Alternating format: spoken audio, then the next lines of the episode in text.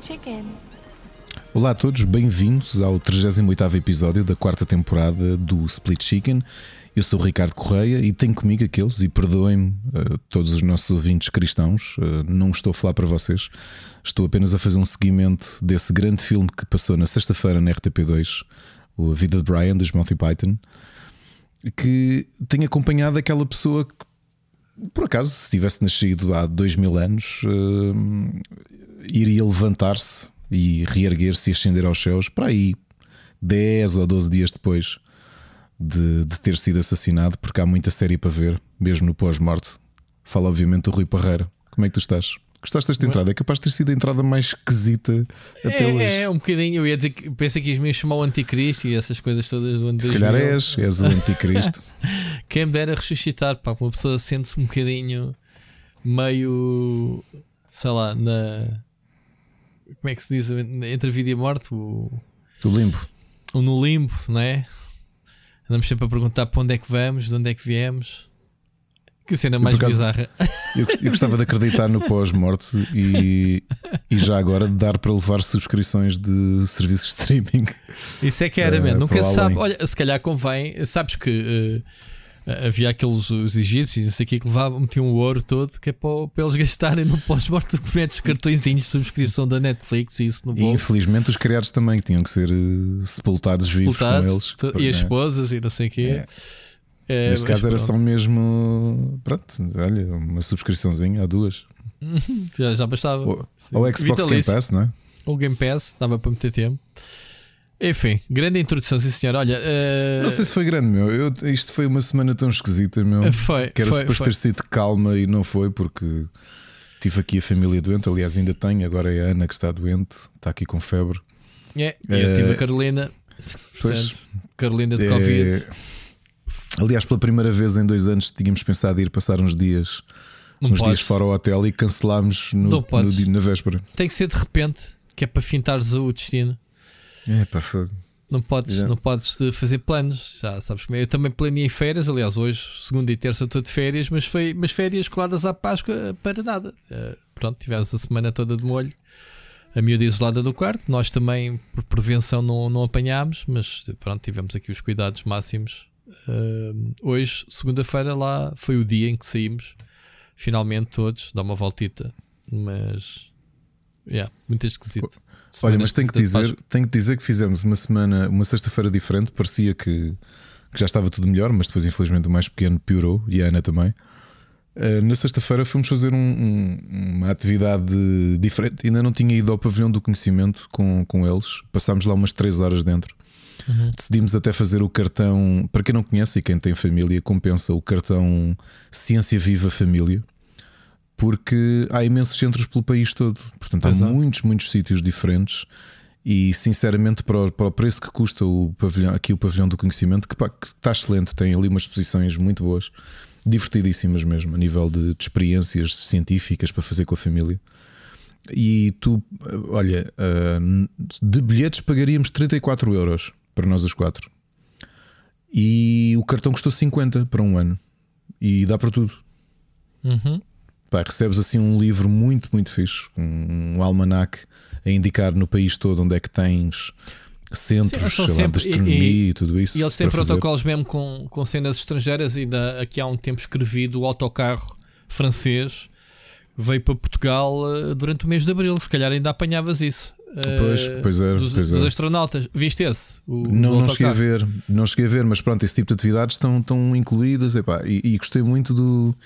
Acho que continuo a achar que há tanta coisa para nós aproveitarmos e muitas vezes, muitas vezes não aproveitamos. E até a preços acessíveis.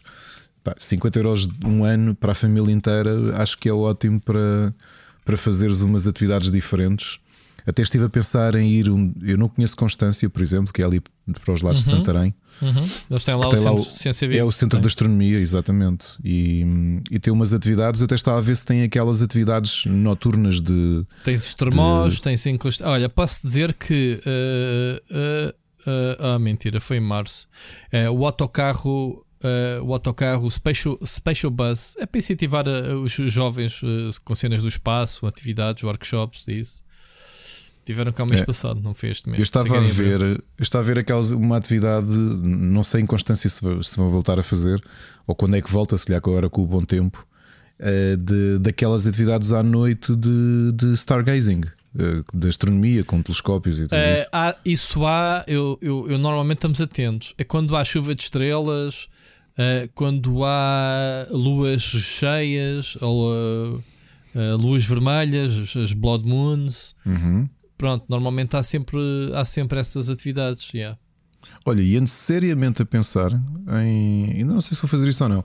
Era uma curiosidade que estava. Olha, nesse dia aproveitámos até para almoçar ali no, no Parque das Nações, na, na Esplanada.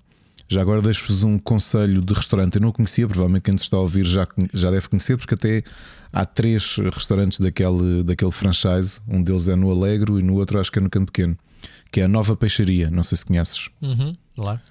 Conheces? Eu não conhecia e gostei, gostei bastante da comida. Pá. Foi um almoço bem agradável. Uh, e depois fui, fui beber café com o meu avô. Tivemos na esplanada os seis uh, e foi, foi ótimo. Foi assim uma sexta-feira. Uma sexta-feira diferente. Foi uma sexta-feira é. santa, não foi? Uma sexta-feira santa, literalmente. Exato. exato. E, e olha, uh, e eu estava a dizer, nessa conversa que estávamos a ter no almoço, estava a dizer a Ana que fiquei com curiosidade de, de, ver quanto é que custavam os telescópios, porque eu lembro-me quando. Epá, isto muito. Tudo, tudo era mais caro quando éramos miúdos, obviamente, não é? à proporção daquilo que, que, que era o salário médio. Mas aproveitei para ir ver telescópios. Epá, não é que no, no Amazon já há telescópios uh, profissionais de entrada, não é? Beginners, mas profissionais. Uh, epá, ali já no, no intervalo dos 150 euros em que tu colocas o telemóvel, em vez de estarem toda a gente a olhar por um apenas pelo óculo, aquilo já projeta diretamente para o, para o ecrã do telemóvel para, para, para a família poder ver. Uhum. E já com uma, um bom zoom e uma boa abertura. Aquilo, uns telescópios é sério, estás a ver? Não são aqueles de, de, boa, de brincadeira. Sim, sim, sim, sim. E andei a pensar nisso. Portanto, olha, se alguém nos quiser dar conselhos, se, se houver quem ouça este podcast e tenha hum, alguma curiosidade ou paixão por astronomia e tenha sugestões de livros uh, para introdução à astronomia, livros familiares, uh, uh, força. Portanto, hoje é o contrário. Portanto, pedimos, pedimos sugestões de, de para nós. Portanto, deixamos aqui a sugestão do cartão Ciência Viva Família. Tu já vi que estás mais ou estás mais dentro de, deste tipo de atividades do que eu estava, mas continuo a achar que é algo que compensa muito eh, no país todo, não é? Porque no, tu olhas para o, para o Almanac e realmente a rede de ciência viva está presente no, no norte a sul e ilhas, portanto acho que é, é uma oportunidade Sim, mesmo. Há, há, há, sempre bem cenas dessas para, para ver, mais do que tu uh, mais do que tu imaginas, porque e eles realmente têm essas iniciativas de de chamar as pessoas para, para, ir, para, ir, para ir ver as cenas. Portanto, quando há quando há chuva de estrelas, sabes? Uh, que é aquelas uh, aquelas cadências, as, as, as quadrânticas, cenas assim mais. tem os nomes assim esquisitos. Uh, as percepas, como é que se chama? Se percebe? Assim, nomes, nomes badamarados que a gente nem, nem sequer sabe. E, e é fixe. Porque o, o, nosso problema de estarmos aqui na cidade é a poluição, não é? Eh, a poluição Pá, visual. Não, de iluminação. Sim, a poluição luminosa, sim, a poluição uh, luminosa. Muito, sim. Tu olhas para o céu e vês um. Tu vês o. Vês os reflexos candeeiros, vês os reflexos da cidade. É, mas sabes assim que eu entretanto estava a ler que mesmo assim não é assim tão. Ou seja, que os novos telescópios não, não fazem maravilhas, mas já se começa a conseguir eliminar de alguma forma isso. Não é tão perfeito como isto para o meio do, do da serra, não é? Onde não haja cidade. Uhum. Já agora, oh, Rui, estava aqui a ver uma das últimas notícias. Aproveito que vocês vão, vão ouvir isto antes dia 25. Uh, a rede isto parece somos, somos uh, patrocinados pela rede Ciência Viva, não me importava, mas aqui acho que é mais uh, publicidade institucional da nossa parte e serviço público do que outra coisa. Mas há aqui uma um, para divulgar até 25 de Abril, se tiverem familiares que tenham entre os 14 e os 18 vai haver uma iniciativa em parceria com a European Space Education Resource Office que vai haver o Zero G Port Portugal astronauta por um dia. Portanto, 30 jovens portugueses dentro destas idades vão poder participar na, na experiência uh, Zero G uh, da Agência Espacial Portuguesa. Ok? Uhum. Portanto, Há muita mesmo... coisa. A Agência Espacial Portuguesa está a fazer muita coisa agora também. Muitas iniciativas, não só ao público, obviamente, mas também porque isso faz parte da estratégia Uh, a exploração espacial, os, os satélites, cenas para a agricultura, para os fogos e isso faz parte. E então temos aí. A pessoa pensa que é só nos Açores isso, mas tem a nível nacional mais iniciativas. Sabes que nos Açores temos a base espacial, não é? Ou vão fazer. Uhum. Uh, mas pronto. Mas é isso, quando houver uh, novidades sobre Perseidas, estava a querer dizer ao bocado o nome, agora é como ocorreu, Perseidas, uh, que são as estrelas mini asteroidezinhos e essas coisas todas que às vezes passam assim uh, com muita intensidade. nós normalmente, quando, quando acontece essas coisas, anunciamos. E depois aviso-te. Excelente, Muito olha, bem. um início diferente. Começou assim um bocado esquisito, com aqui a comparar a Páscoa com o Anticristo Rui Parreira. Mas, mas, mas pronto, correu bem. Olha, Uh, antes de avançar, vamos aqui fazer um bocadinho um ponto de situação da nossa, nossa comunidade, nossos patrons, nossos uh, episódios. Uh, ontem saiu o Entre Marido e Mulher, né? mais um episódio. Ricardo, queres falar um bocadinho? Eu não tive a oportunidade de ouvir. É verdade. Elden Ring, o Sérgio e Alexa convidaram o Gonçalo Santos, que é do, do site Portal Gamer, para falar um bocadinho sobre, sobre o jogo, porque ele é um grande fã de From Software. E portanto, esta análise de como é que fãs de, de, do estúdio, mas que não são fundamentalistas, o que, é que, o que é que sentem deste Elden Ring, se realmente as expectativas e o hype corresponderam ou não. Mas uh, ouçam, ouçam, acho que é uma, uma discussão equilibrada uh, okay. sobre o Elden Ring. Muito bem, vamos ter a Super Finisher, que lá está, por causa destas confusões, andamos desencontrados, que já éramos para ter gravado a semana passada. Aliás, eu já já vi isto há uns dias, né? ainda são 8 horas de programa, ou em, em separado em dois dias. É verdade. Um, e vamos tentar esta semana fazer a nossa habitual uh, análise. Provavelmente, meio da semana, a gente consegue ter o episódio pronto. Vamos ver. É, mais coisas. Não temos mais nada a não ser as crónicas a assinalar, certo? Uh... É, e este fim de semana, esta semana para cá do Abismo também. Há para cá do Abismo sexta-feira. Crónicas do Nada na quarta-feira. Portanto, não esperem grande coisa do nada. fazer sempre algumas piadas com o nada. Uh, passatempos a decorrer. Os Patreon, temos o Leg Star Wars, certo? Para Xbox. Exatamente. Uh, podem participar, portanto, quem ainda não participou, quem é membro, uh, quem é Patreon, pode participar, está aberto. Deixa-me só aqui dar um shout uh, aos nossos queridos Patrons que nos continuam a apoiar com com grande intensidade todos os meses. Portanto, o João Gomes, o Gonçalo Madeira, Wilson Guide, uh, Wilson, Wilson Guys, assim é que é, uh, Luís Rodrigues, Jorge Rodeia, Nuno Pereira, Miguel Nogueira, o, o Carlos Duarte, o Peninha, o Alexandre Grande, o Helder Paiva, o Felipe Silva, o Nuno Silva, o Oscar Morgado, o Anselm Bolt, o Vasco Vicente, o Carlos Felipe, o Ricardo Boncancho, o Luís Ribeiro, Frederico Monteiro e o Bruno Carvalho. Muito obrigado a todos. Uh, Ricardo, a gente eh, estou-me aqui a lembrar, sabes do quê? Pá, já há um tempo que não fazemos assim uns drops uh, assim para todos, né? de, de, de uma keyzinha de um jogo. Sabes o que é que me lembrei agora neste preciso momento em que estamos okay. a gravar? De fazer lá um drop. Vou deixar um drop, malta. Uma cena random Portanto, eu sei que o pessoal não está a ver, vai ser estranho. Um, Deixa-me só aqui. Vou-te passar a antena enquanto eu faço um drop. Isto é tempo real, Ricardo. Assim, tipo, coisa mais espontânea que existe. Como podes ver, não estava no nosso guião, para não? Bem, e agora cabe-me cabe pegar na emissão uh, e falar um ficar aqui e encher um bocadinho de chouriços neste. Não digas a palavra encher chouriços, porque o encher chouriços dá sempre uma conotação negativa de peixe. Os gajos não têm nada para dizer é, e vão, pronto. E Sabem vão... que este é mais um episódio, como, como temos aqui a família doente, é curioso que tanto eu como. Quer dizer, o Rui felizmente já tem, já tem a, filha, a filha melhor. Uh, mas eh, sabe, não há um episódio que nós não comecemos em que o ruído não diga. Nós temos sempre o mesmo diálogo, nós devíamos ter este diálogo scripted. E o diálogo é simples: é o ruído dizer pá, isto, isto hoje não temos muita coisa, pá. Um, isto vai ser um episódio curto. E eu, ah, ok, vai ser curto. E por acaso, esta semana, obviamente, que por razões óbvias, não é? Para dar aqui algum suporte à família, era. era era interessante assim ser, mas já estou a ver que estou a dizer isto ao minuto 17 e quando forem para aí 3 horas e 20 de episódio, ainda me estou a lembrar deste. deste não, este programa, este, programa, uh, este programa vai ser muito curto e, e vai ser uma treta. É por uma razão muito simples. A indústria adormeceu esta semana, não se passa nada, não há. Tirando uma ou outra situação, não há assim grandes polémicas, não há anúncios, não há lançamento de jogos, portanto não há novidades, portanto andamos todos em, em, em, em modo. Pronto. Em modo Uh, como é que se diz, Ricardo? Em, em câmera lenta ou. ou Estamos uh, aqui, isto em, em linguagem autom, é isso, ia dizer em, em linguagem automobilística era isso.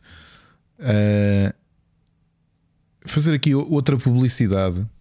Os, os festivais estão a recomeçar e estão a regressar em força, felizmente. Pronto, acabei de largar um drop. Mas espera aí, espera aí.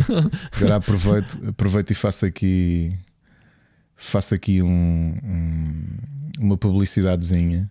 Ok. Para quem gosta de música pesada, há um festival muito barato na zona de São Pedro do Sul, numa zona que é o Pindelo dos Milagres, que é o Milagre Metaleiro. Eh, para quem não sabia, este festival, eu já falei dele aqui, porque normalmente traz convidados internacionais. E isto é um festival que nasceu como? Uh, Rui, estás a ver aquelas festas populares que há em todas as terrinhas? É que tem músicos pimba, sempre, todos os dias. Sim, claro. Ok? Pindelo dos Milagres. Não sei se conhecem esta terra. Se houver alguém a ouvir-nos de Pindelo dos Milagres ou de Pindelo? Perto, é. Pindelo? Pindelo dos Milagres, é na zona de Viseu, São Pedro do Sul. Tá. Ok. O que é que acontece? Como é que isto começou a ficar famoso? É que imagina o que é aqueles dias especiais para apanhar os imigrantes teres dois dias, tudo na altura tudo à borla, ok? Como é típico, não é? Entras numas festas populares é tudo à borla, só pagas aquilo que consomes. Dois dias de música pimba e de repente terceiro dia com bandas internacionais de metal conhecidas à borla. Sem, sem ninguém dizer nada, sem. Não se surpresa, ou seja, tu, tu olhavas para os cartazes, estás a ver aqueles cartazes que se vê muito quando vais para a Estrada Nacional, paras no restaurante e tens sim, aqueles sim. restaurantes a avisar a festa da, da terra que para aí metade do cartaz são logotipos de, das lojas e dos restaurantes okay. e dos cafés e estás a ver? Sim, sim, imagina isso e tu vês, imagina Tuxa, Emanuel e de repente Rhapsody of Fire e tu. Hã? O que? Hã? Entrada gratuita, tu. Então, mas eu já dei 50 euros para ver estes tipos. Ah, e, tu conheces e, essas bandas, ainda por cima. Não, não, mas é que estamos a falar de bandas conhecidas internacionalmente. Lacuna Coil, acho tu conheces Lacuna Coil, acho eu, não é? Não. Não? não. Ok. Imagina Lacuna Coil, já, já os fui ver várias vezes. Se foi no garagem, acho que no Colisão nunca foram. Mas imagina assim bandas de metal uh, conhecidas e, e assim uma coisa completamente aleatória. O que é que acontece? Isto foi criando, uh, ou seja, a própria junta deve ter percebido. Tinhas ali dois dias e de repente o terceiro dia era, um, era uma, uma procissão até à zona. Este ano decidiram criar mesmo, ah, não sei se é o primeiro, porque entretanto com a pandemia eu perdi-me um bocadinho, mas transformaram uhum. aquilo num festival só de metal. Três dias por 15 euros. Meu Deus. É possível que eu vá lá no primeiro dia, porque uma das bandas que eu mais ouvi na adolescência, que eram os Rage, não, pessoal que está a ouvir isto, se acabaram de pensar, os Rage Against the Machine. Não, havia não. mesmo uma. Rage. Os Rage, os, a grande banda de heavy metal alemã, já de, de, começou nos anos 80, são dos cabeças de cartaz. e os Iron Savior também vêm cá, são os de, do último dia. E, pá, e tu olhas e pensas: uou, são 22 bandas por 15 euros. Tá bom. Com campismo gratuito. Muito bom, muito bom. Bem, vamos avançar, Ricardo, para o, para o programa propriamente dito. Vamos lá. Vamos lá então, começar aqui com as nossas notícias. Notícias da semana. E então, esta semana houve a confusão uh, de a confusão lançada pelo nosso querido amigo Kojima, uh, em que se por breves momentos, em questão de horas, se colocou a hipótese uh, da Sony comprar a Kojima Studios. Uh, não era nada que surpreendesse. Aliás, eu ainda não estou convencido que isto não aconteceu. Eu fiz um blog até no fim de semana sobre isto. Uh, obviamente, onde há fumo há fogo, uh, e isto é demasiado bizarro para, para o Kojima. Obviamente há explicações, e, e, pode ser treta, pode ser troll dele, que é. Ter sido acrescentado ao banner oficial uh, do site da PlayStation o, o Death Stranding, portanto, no, no meio de, de, de, first parties da Sony. Não é muito normal uh, isso acontecer, a não ser que o jogo pertença ao catálogo. Obviamente que a Sony pagou, né, Ricardo? Uh, foi, o estúdio foi construído quando o, Konami, quando, quando o Kojima saiu da Konami a Sony deu-lhe casa, praticamente. Pois, exato. Sim, toma sim. lá o motor décima da, da, guerrilha, toma lá financiamento, monta o estúdio, etc. Ou seja, hum, há aqui um misto entre esta grande ligação que há com a Sony, quer dizer, uh, apesar de se falar também que Kojima poderá estar a fazer um projeto para a Microsoft, pronto, enfim, por causa da cloud. Um, faz sentido para ti que, que, que, o estúdio fosse comprado? Ele já veio desmentir, portanto, ele diz, ele partilhou aquilo e, e logo de seguida disse: é pá, não, uh, Kojima continua um estúdio independente. Mas depois lembrar aquilo que eles fizeram com a Bungie, que é compraram a Bungie, mas a Bungie continua independente e a lançar jogos para toda a gente. Portanto, não poderia ser este novo modelo que se encaixasse? Era possível, porque repara, a aposta que eles fizeram naquele, naquele divórcio atribulado e ainda por cima acreditarem uh, totalmente numa ideia que eu próprio, não é? na altura, quando, quando vi, achei que era uma cojimice e depois tive que me render às evidências. Portanto, uhum. bom Passaram relacionamento branco, existe. digamos assim. Sim, né? bom relacionamento existe e, portanto, houve ali um grande voto de confiança que eu acho que foi compensou. É? Eh, os, os resultados mostraram isso mas hum, talvez esta, esta ligação seja para continuar, até porque aquilo que vais sentindo é que uma ligação muito semelhante que a Sony teve, que era ali com o nosso amigo hum, David Cage, uh, esse relacionamento parece estar menos uh, em, em, bons termos do que já esteve, não é? Uhum. Já se começou a sentir que, que, que essa ligação pode já não estar tão tão vincada como, como esteve durante muito tempo, que ainda Portanto, eh, quantos, quantos jogos é que eles fizeram para a Sony, apesar de depois terem lançado no PC? Foi o Beyond, não foi? Ah, estás a falar do da Quantic Dream? Da Quantic Dream, sim. Fizeram sim, eles, o Beyond. Eles, uh, fizeram o, o, Beyond Two Souls e fizeram o, o, o dos robôs, né? O, o, Detroit Become Human. O Detroit Become Human. Eh, portanto, havia ali. Uh, havia ali também uma ligação que parece que foi, foi um bocadinho. O, o, o problema é que eu acho que, que, que, o David Cage não tem muita. Uh, não, não, não inspira muita confiança. Percebes? Uh, há ali qualquer coisa, uh, até porque ele está envolvido em termos de problemas de estudo internos. Eu não sei se eles. Uh, percebes? Em termos de, de assédio, dessas coisas. Eu acho que houve problemas também com ele e com, com problemas internos no estúdio. Portanto, não sei se isso poderá acontecer eventualmente ou não. Mas eu, eu percebo. Uh, mas não foram grandes sucessos também os jogos da Quantic Dream. Não, era isso que eu ia dizer. Pois era isso que eu também ia dizer. Ou seja, eu, eu acho que eles, especialmente o Detroit, acho que é melhor do que o. Uhum.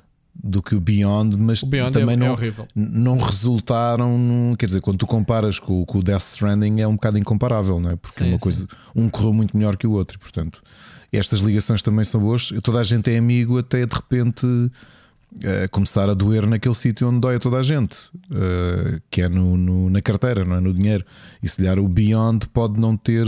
Lá está, nós também estamos aqui a falar de corpo, não conhecemos os, os meandros do, do, do, negócio entre a Sony e a Quantic Dream.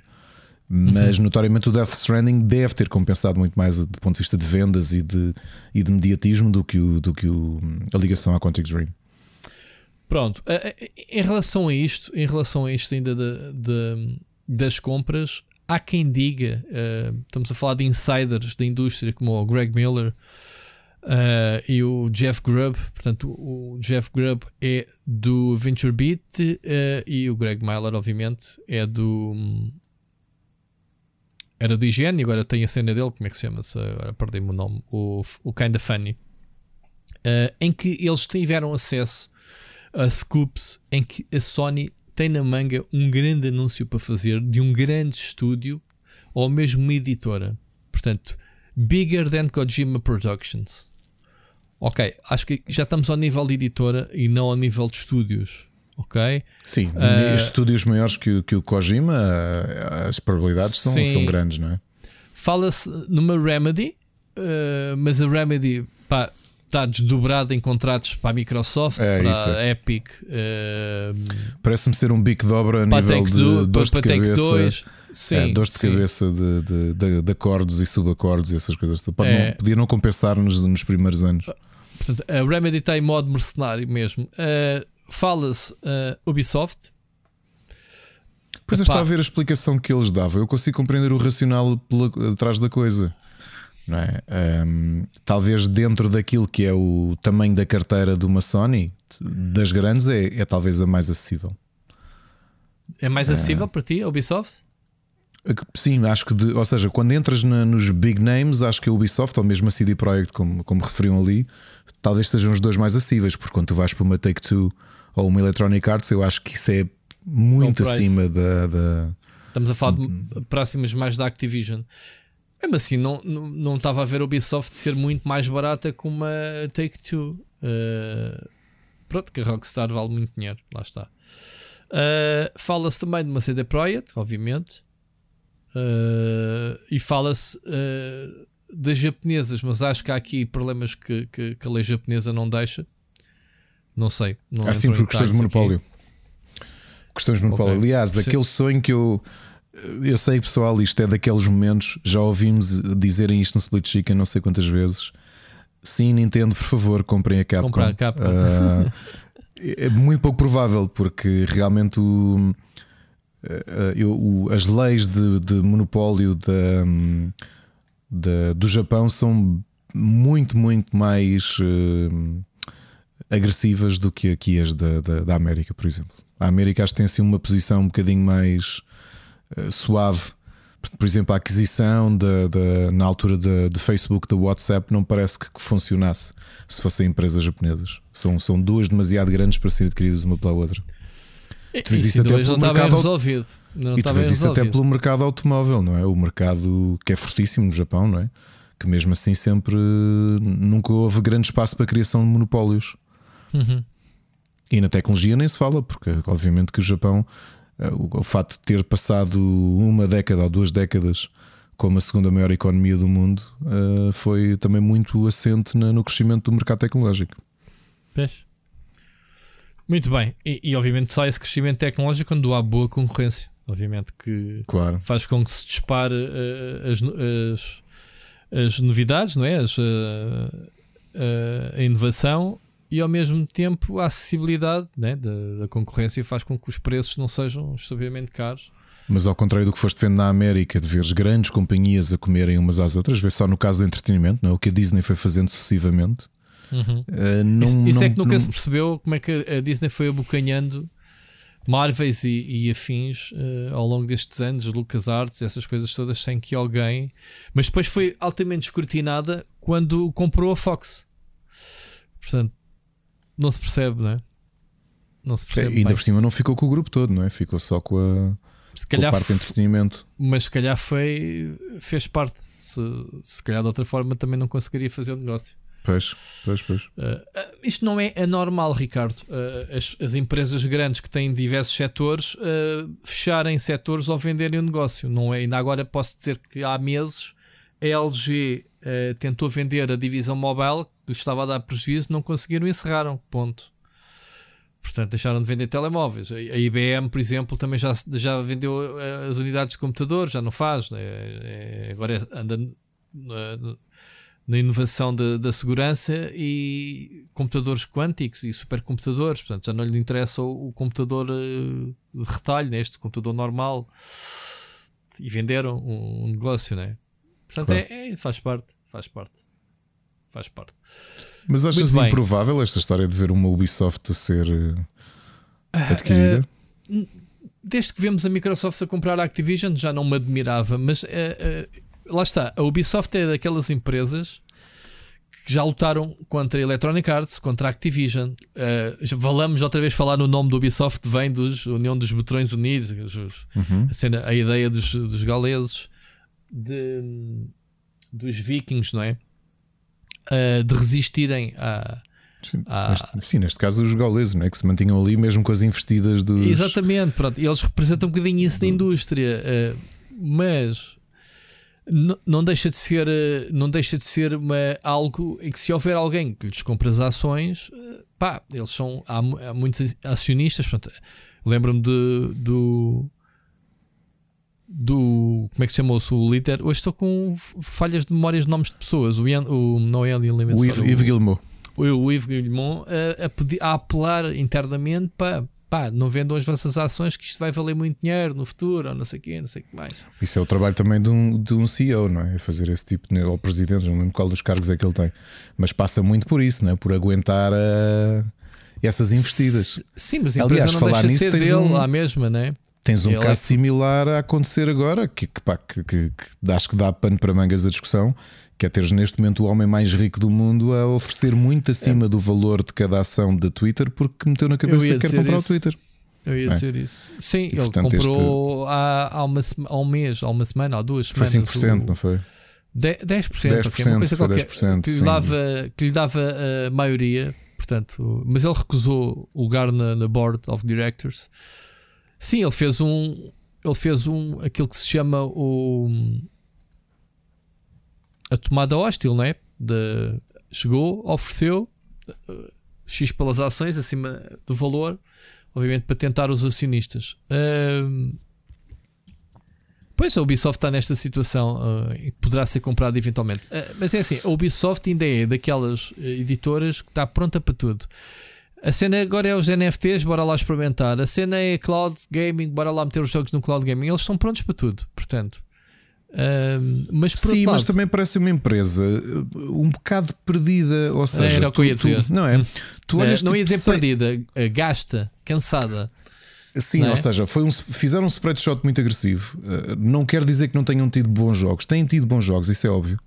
Uh, mas aquele, aquele travão. Olha, uma, uma discussão curiosa que ontem o, o Tiago estava a ter. Ele estava a ler um artigo de um tipo que, como eu só joguei o, o, Assassin's Creed Unity o ano passado, como se devem lembrar, e havia alguém, não sei de que meio, que só tinha jogado, internacional, alguém que tinha jogado Assassin's Creed Unity também há pouco tempo, e, e estava a dizer que é uma pena os problemas, a forma como a Ubisoft eh, lançou o jogo, devia ter esperado um bocadinho, porque provavelmente não tinha sofrido o desgaste que acabou por levar, porque o Unity é um excelente jogo.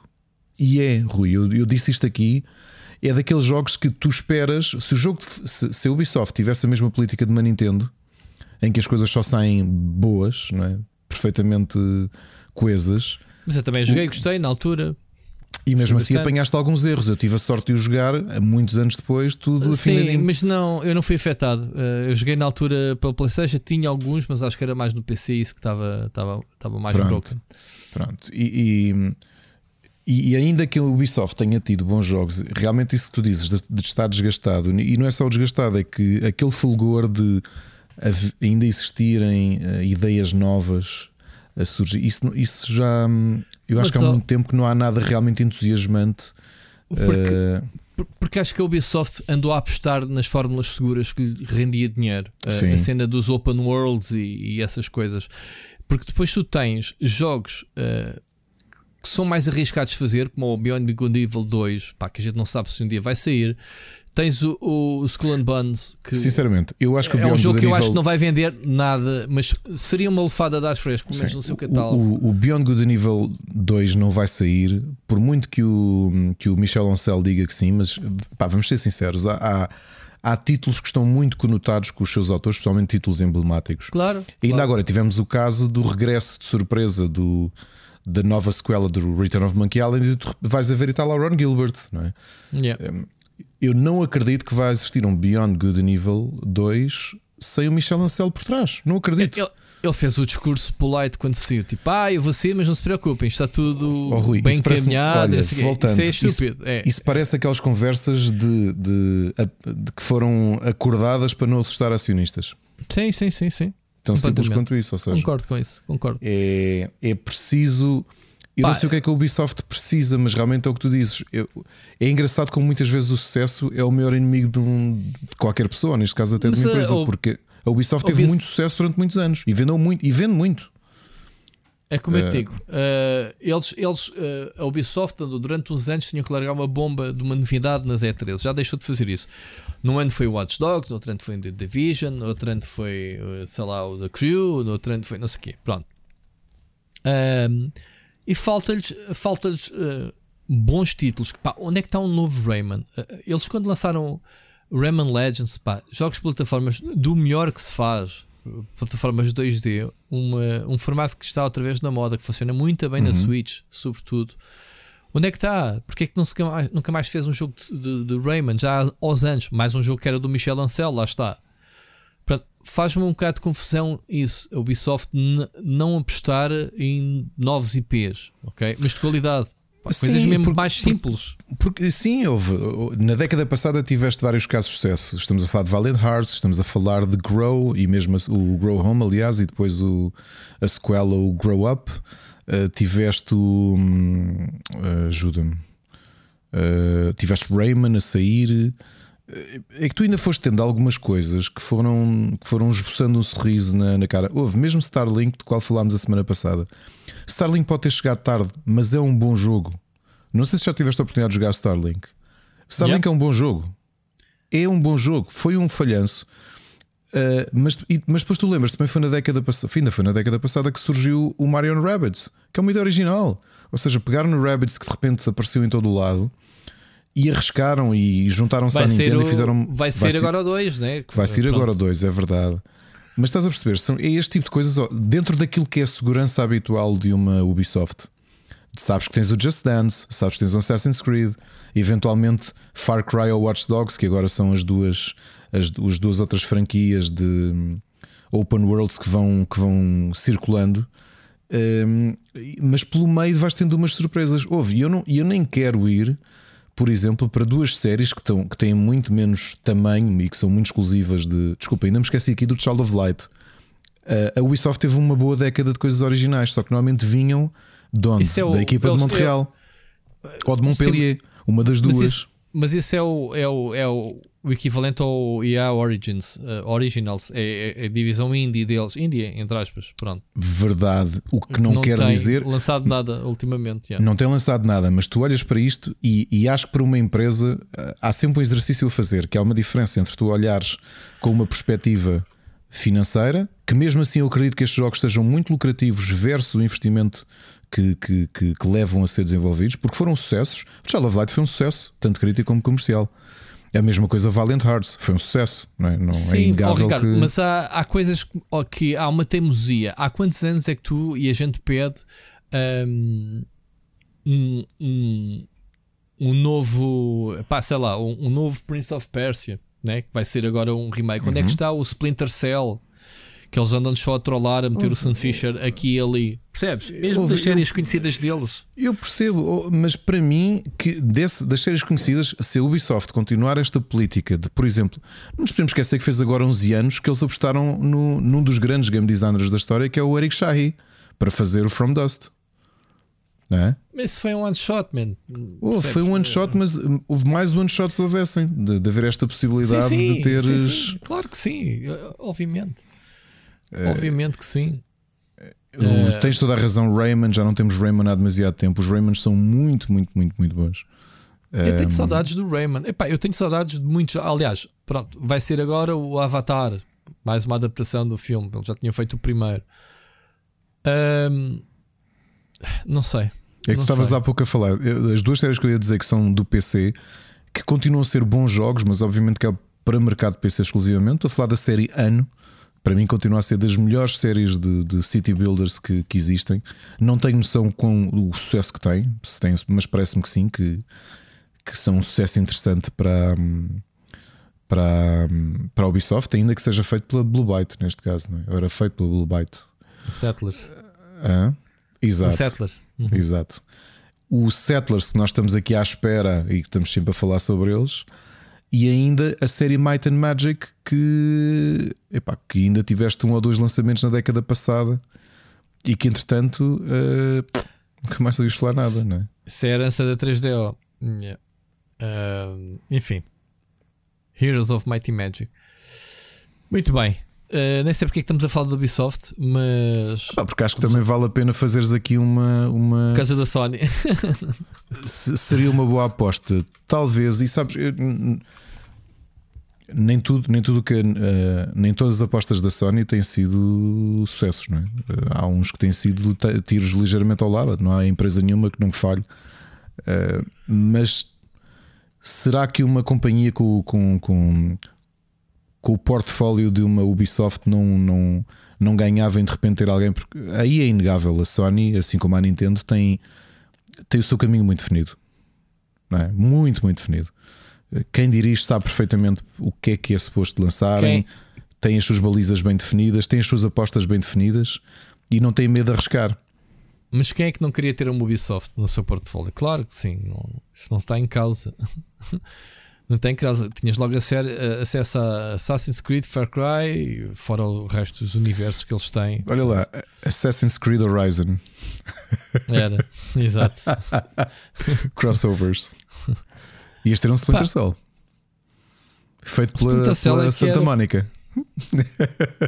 Exato. Tu gostavas, diz lá. God of War. Diz lá. Não, não sei se gostava pela Santa Mónica. Eu acho que Pá, eu Pá, acho Naughty que, Dog, vai, uh, Naughty Dog faz um Splinter Cell. Não, eu acho que eu se mandasse no Ubisoft dizia assim: a Ubisoft Montreal queria novos IPs, ok? Faziam o primeiro, olha, está aqui, é este, o molde, e dava para, para o resto das escolas o resto aos estúdios.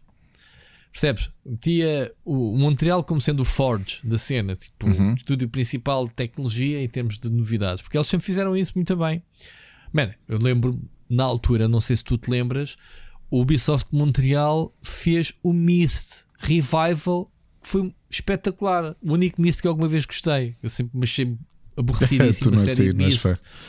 Mas, eles fizeram um Myst, já não me lembro qual, o 4 ou 5, whatever. A Ubisoft comprou aquilo à Cyan, a Cyan foi o 4, Worlds, foi, né? foi o 4. Foi o 4. Epá, uhum. super bem filmado, porque aquilo tinha atores aqui, super bonito o jogo. Era, era um, era um, um Myst da Ubisoft, uh, de Montreal. E pronto, é de lá que vêm todos estes grandes sucessos, é, é de Montreal.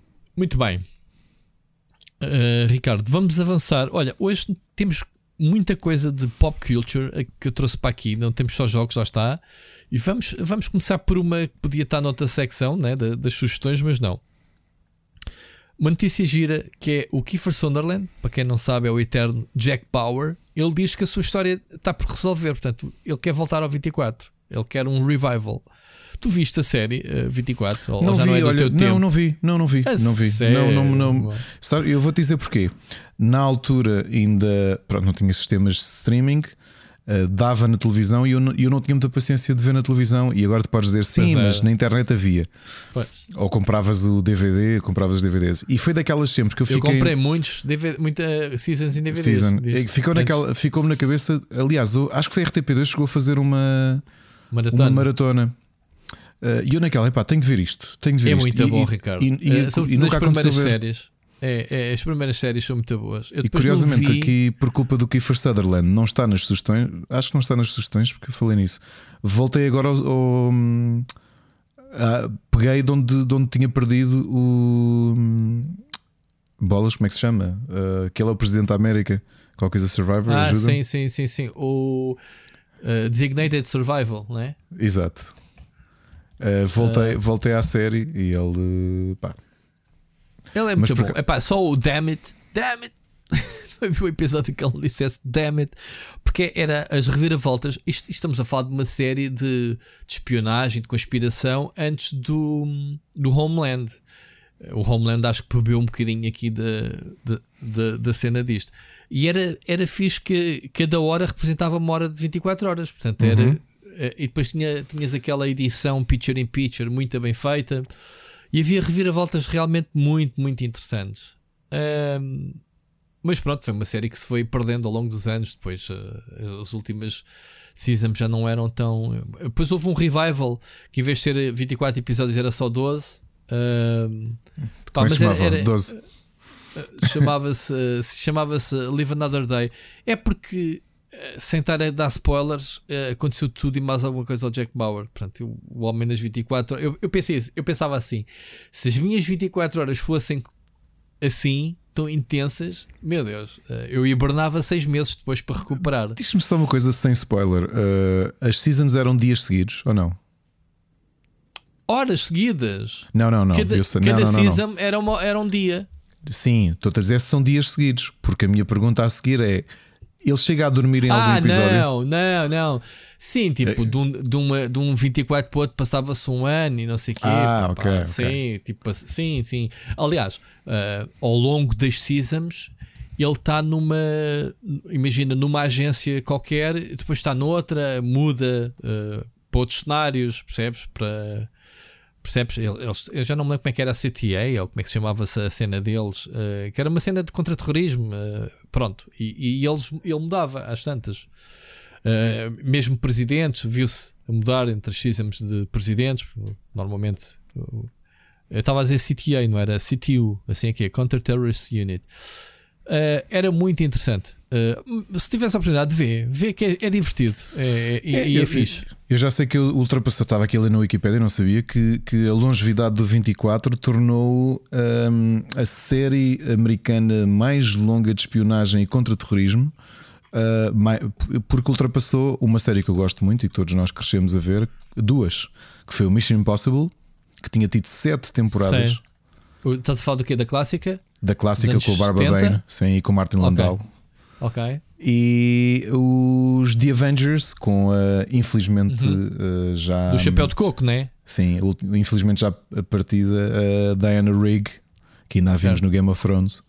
Uh, cá todos nós que vimos estas séries, não é? Que isto passou anos e anos na televisão. Quando era puto ver os Avengers, pensei: isto é porcaria não é Avengers, não está aqui o Capitão América, anda, anda para isso. É, o, o senhor com um chapéu de coco. Yeah, eu era, era, implicava bué com esta.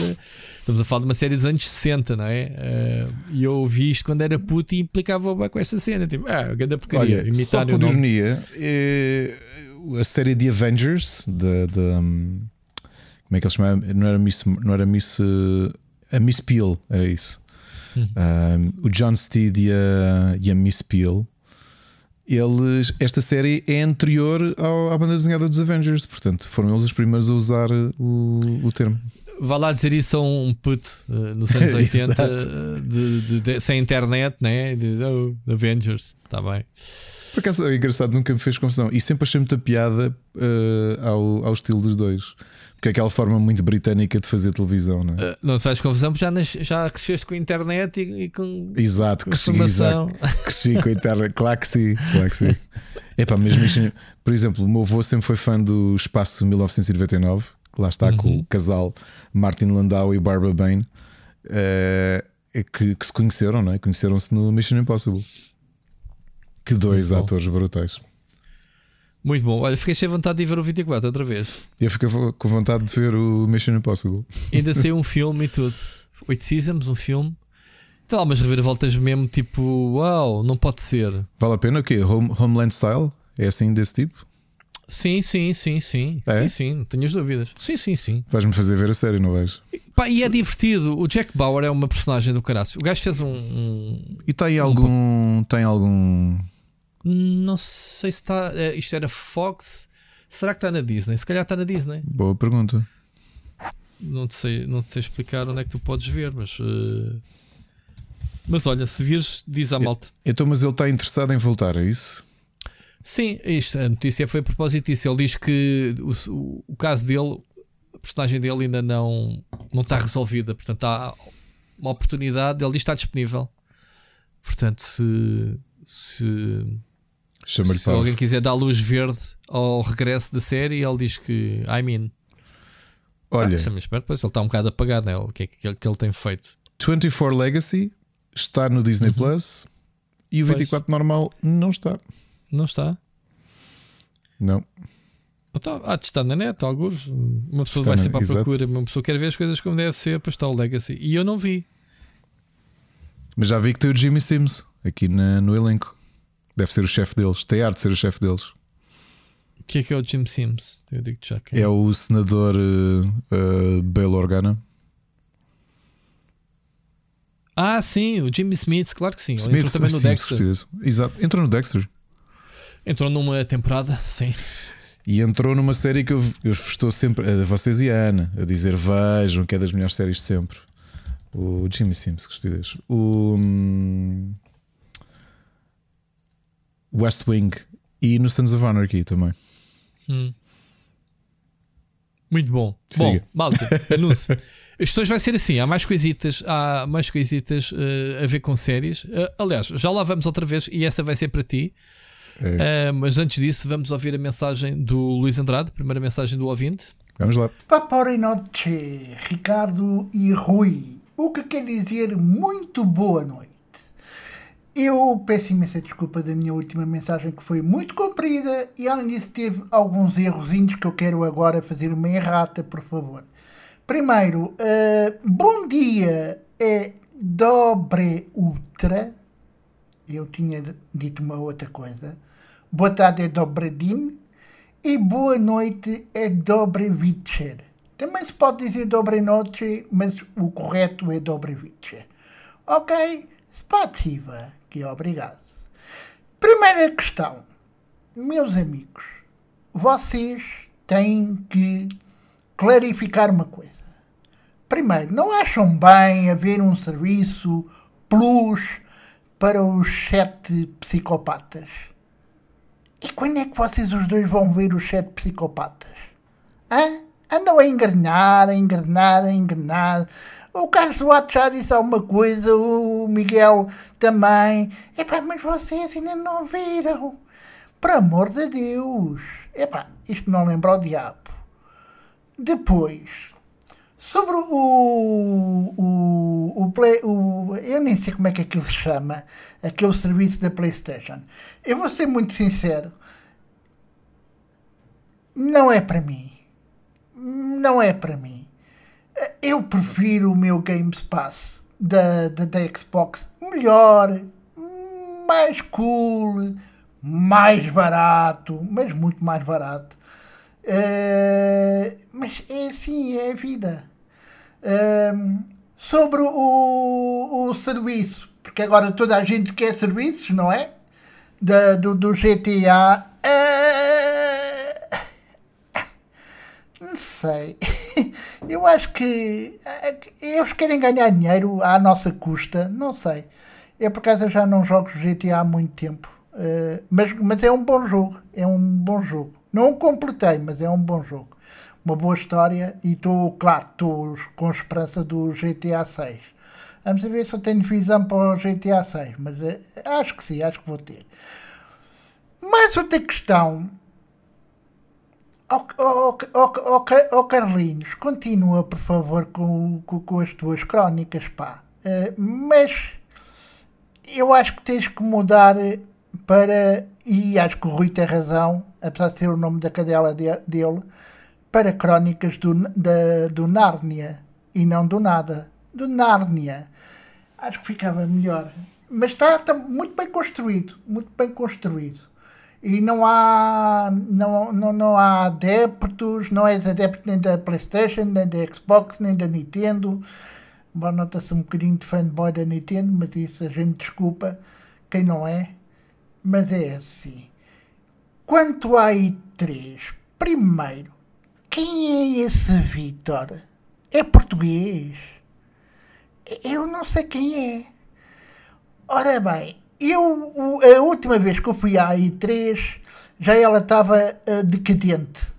Foi em 2006 e já estava completamente decadente, com uma organização terrível, uh, muitos problemas. Para mim, a melhor I3 foi de 2005, foi do ano anterior, 2005, em que se bateu todos os recordes de de profissionais do, dos videojogos. Uh, era, claro, logicamente, é um, um evento monstruoso. Se eu acho que a E3 vai voltar, não. Eu acho que a E3 morreu.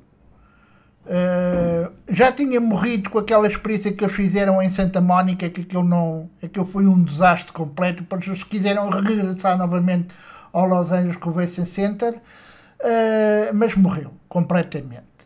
Uh, e acho que não vai voltar. Podemos voltar no, no do digital, mas para quem é que quer uma E3 digital se tem todos os outros uh, players uh, a nível digital? Eu, eu gosto imenso, ou gostava imenso de acompanhar uma, um evento PlayStation, um evento Microsoft, um evento Ubisoft, que era sempre muito divertido. Epá, mas um evento E3, por amor de Deus, o que é que eles vão fazer? viagens ao. fazer tours ao, aos boots, portanto aos pavilhões, por amor de Deus. Rui, eu não sei se tu, e eu agora quero te relembrar uma coisa.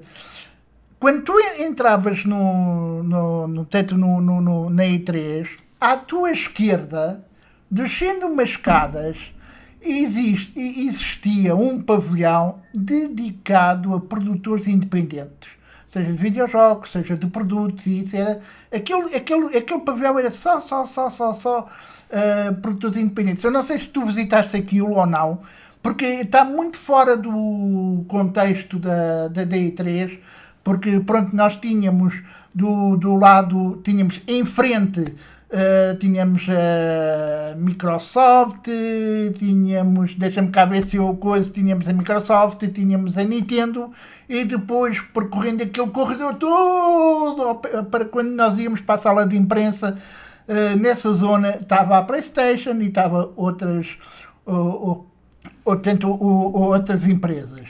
Uh, não, eu ainda me lembro daquele corredor e faz-me faz pesadelos. Eu não sei se vos fizeram pesadelos ou não, mas eu às vezes até sonhava ter, um, ter uns patins para, para percorrer aquele corredor, porque aquilo era terrível, terrível, terrível. Eu não sei quantos quilómetros eu fiz ali no, nos 4 anos que eu fui, uh, mas eu acho que não. Uh, e acho que eles perderam muito quando começaram a abrir a, a, a feira ao público. Eh, eu acho que isso perderam, porque a Gamescom é uma é um evento completamente diferente da I3. A I3 era mesmo só para a indústria e devia de continuar assim. Não devia de ser para coisa. Mas pronto, olha, quiseram assim. Quanto uh, aos eventos portugueses, eu acho que vocês têm razão. Não há, não há consolas. Não há, não há. PlayStation 5, onde é que ela está? Não a vejo. Não há. Por isso é um bocado complicado. Ora bem, para mais, eu acho que também devia de haver um, um, uma subscrição do célebre uh, mamar na boca, não é? Acho que é assim que se diz, não é, oh, Ricardo? Mama, mama na boca ou mamar na boca? Era, que era, pronto, uma subscrição, a gente pagava um X e víamos o Rui a mamar na boca. Quem? Não sei. Mas não interessa. Devia de ser muito giro. Não é? Pois bem, meus amigos, eu já falei, afinal falei muito, mas vocês, como estão pobrezinhos de mensagens, por amor de Deus, estão me batam, está bem? Não é preciso me baterem. E está assim, ouvimos para a semana Rui e Ricardo e companhia. Grande Luís, eu, eu acho, eu acho que eu é que gostava de ver a, a Man na boca. Isso é que era um filme brutal. Só, vá lá, eu, eu, amanhã vou amanhã tenho que me levantar cedo e ir para o escritório. Gostava de não ter imagens na minha cabeça de, de vos ver uh, a mamar na boca. E ainda por cima agora misturei dizer isto. Uh, o meu cérebro misturou as duas, as duas, os dois casos. oh meu Deus. Pronto. E então ouvimos para a semana. Ouvimos. o que é que, ah, já me perdi. O que é que o Luís disse? Não sei. O, o, o Luís tem este dom de. Pronto, está na trip dele e pronto. E a gente que se aguenta a bomboca, nos lembramos. Olha, Olha quem é o Vitor Antunes? Antunes? Era, exato. Vê-se mesmo que ele não ouve o, nada do podcast. Ele sabe quem é o Vitor Antunes. O Vitor Antunes é um senhor muito esperto, mexe-se muito bem nos bastidores.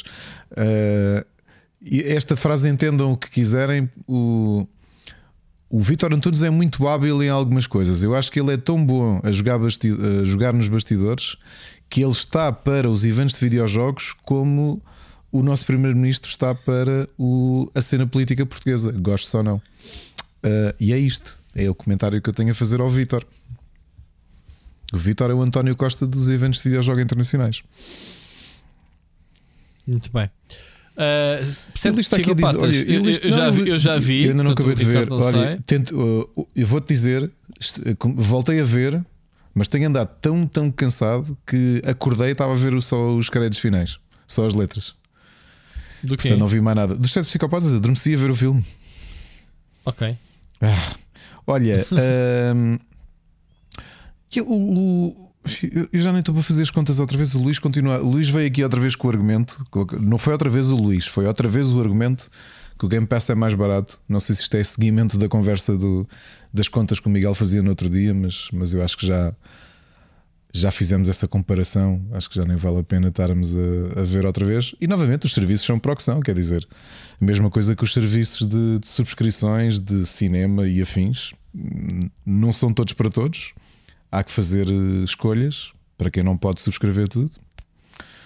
E, e é isto. Muito bem. Pá, soube a 3 pronto, as tuas aventuras lá, uh, fiz. Uh, pá, eu já não me lembro, já não vou lá há uns anos, uh, não me lembro de espaço físico em si. Uh, mas sim, havia uma, uma, uma, pequena distinção na altura da zona indie, digamos assim, da, da promoção de, de, de, como é que eram colocados os jogos indie metidos lá num sítio. Uh, quando eu lá fui, lembro-me disso, sim. Mas pá, se era a descer escadas à esquerda, só o que, que é que era, já não, já não me recordo. Um, é isto. Uh, serviço de subscrição. Siga. Move uhum. Vamos embora. Ricardo, para ti, sequela de Dead 70 Shows, que é a tua série favorita de televisão. Faz sentido para ti? Uh, esta malta toda quer fazer o Nightings, uh, Dead Nightings Show? Não, não, estranho, porque neste caso não, só tens. Aliás, trouxeste aqui uma notícia que eu não tinha lido, mas só o, o Kurtwood Smith e a Deborah Joe Rupp, neste caso os pais do Eric Foreman, a Kitty e o Red, é que vão voltar. E o enquadramento é que a série se passa nos anos 90 com a Leia Foreman, que é a filha do Eric e da, e da Donna, e que ela vai de férias para o Wisconsin para a casa dos avós. E portanto, aqui parece-me um bom enquadramento. Mas Acredito é oficial, a Netflix é, está a fazer a série, é? É oficial. Uh, eu espero que, que, seja boa. Aliás, os dois atores continuam a ser dos mais queridos da, da, da série. É ah, são estes dois? Estes, são. estes vão. Ah, ok. Sim, sim, mas, sim, sim. Mas estavas a dizer que havia o Ashton Kutcher, não sei o que, é que deixou de ser fixe quando ele saiu da série? Na última temporada, o Ashton Kutcher ainda fez sete episódios, mas o Topher Grace uh, saiu na season finale anterior.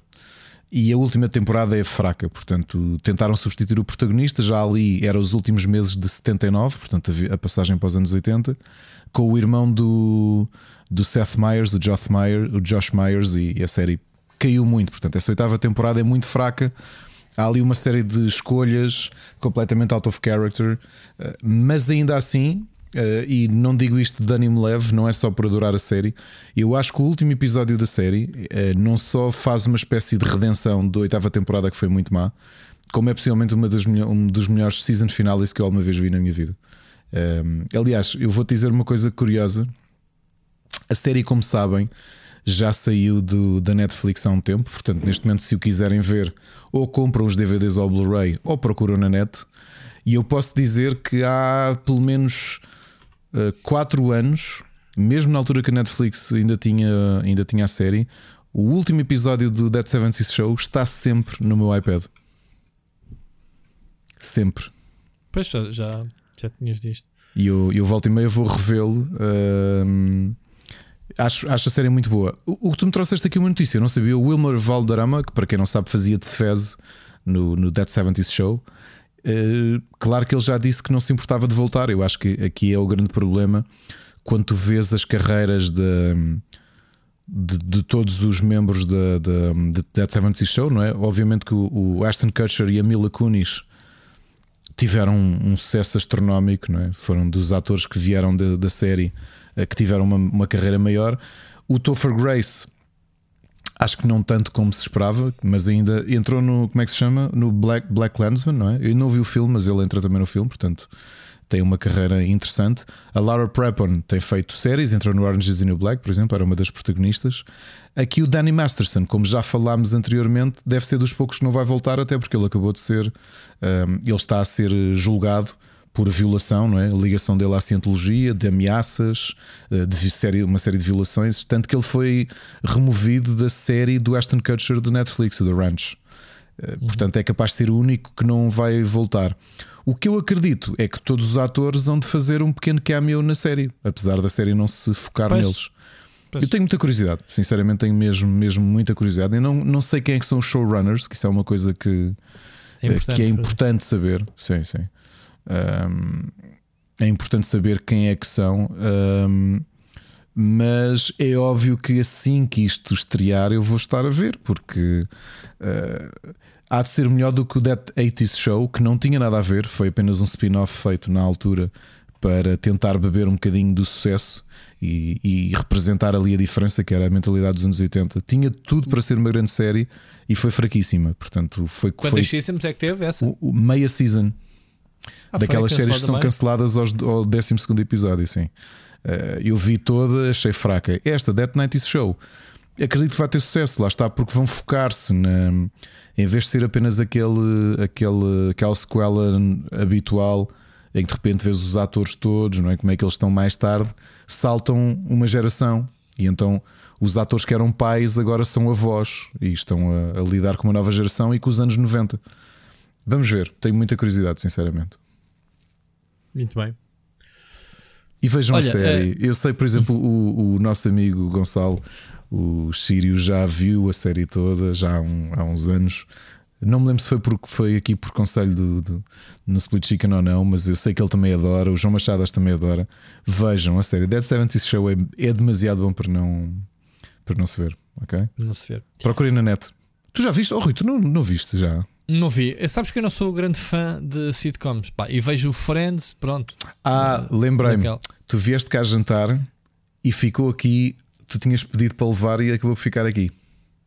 O que? O, a primeira a temporada. Pois. Porque tu estavas a ver o Friends, eu disse: pá, Friends é bom, mas vai ver Dead 70 Show com a tua mulher. Pois, já me lembro. Yeah. Yeah. Muito bem, olha, deixa-me só aqui dar-te uma notícia que eu mesmo agora, enquanto estávamos aqui uh, a ver isto do Dead Sevens Show, que foi confirmado a adaptação do filme Streets of Rage, portanto, com o criador de John Wick. Ok, ok. ok, portanto, cheira uma porradinha da boa no cinema. Uh, Streets of Rage, John Wick. Não sei se dizem mais alguma coisa, não fazem só aqui o historial. O que é que é o Streets of Rage, afinal?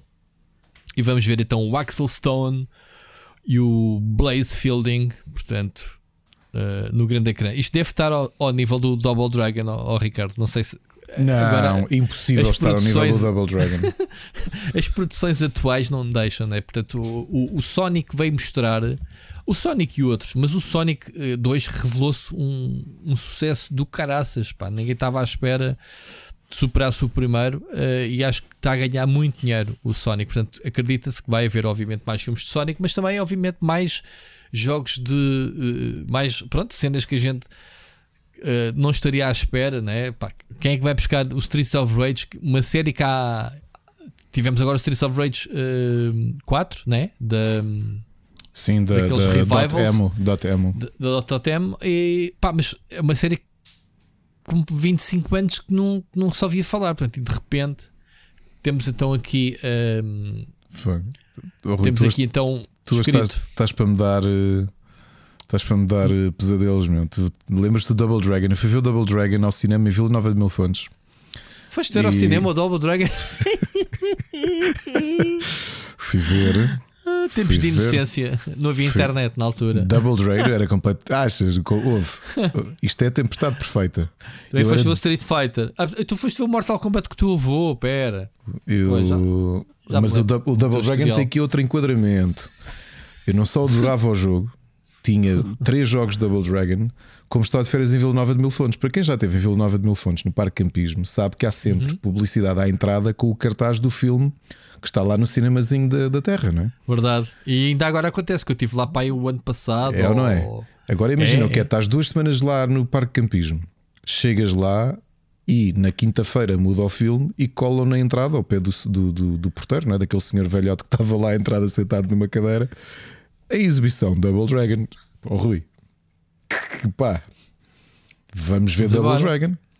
Bora. Já conhecias o jogo, não é? Eu tinha, eu tinha, eu tinha os três jogos. Aliás, eu tinha do levado. Game Boy? Eu tinha, tinha levado o cartucho de Game Boy ainda por cima. Eu disse: "Oh, olha, olha aqui, do jogo que eu ando a jogar, fizeram um filme, vamos ver isto, claro. E agora, e agora vou ter, não sei o que é que vou pensar mais, um serviço de subscrição de tu um, e o Luís Andrade mamarem na boca, ou lembrar-me do quão mau ator é o Marco da Cascos. Já nem me lembro dos atores de Double Dragon. O, o Marco da Cascos, que era o fazia de Jimmy Lee, e ainda fez o Sim. Kickboxer 5. Ok. Sim. E depois voltou numa série que eu também vi, infelizmente, que, que não devia ter visto, chamada The Crow Stairway to Heaven, que foi aquela série de adaptação de The Crow que, que fizeram, que passou na TVI. Lembras-te? Não. Ainda bem, não, não te lembres. Pessoal, isto não é para verem, ok? Esqueçam. Esqueçam que isto aconteceu. Mas tinha o, o Robert Patrick. Tinha o Robert Patrick, sim senhor. Tinha, sim senhor. Eh, e tinha a Alicia Milano. Ah, Já viste? Já há muitos anos que eu não se fala. eu acho que este filme acreditavam mesmo que isto ia ser um sucesso. Sinceramente, isto não é daqueles filmes que tu olhas e era série B. Eu acho que quando fizeram o Double Dragon pensaram isto vai partir tudo, isto vai ser os, as. Mutant isto vai Com- ser as Teenage Mutant Ninja. Turtles. Sim, É isto vai vai ser- partir tudo. Ouve lá, Robert Patrick. Ele não tinha feito um ano antes ou dois anos antes o Exterminador. Exterminador 2. Não é? Deviam dizer, bem, este tipo, isto vai vender bem, isto vai ser um franchise. eh, não, é mau, muito mau. God, Noite de Pesadelos, pessoal. Double Dragon. Olha, um, um, um teste. Mas, mas pronto, Streets of Rage. Vai haver filme, isso é o que interessa. E era tão bom ter um Marco da Cascos.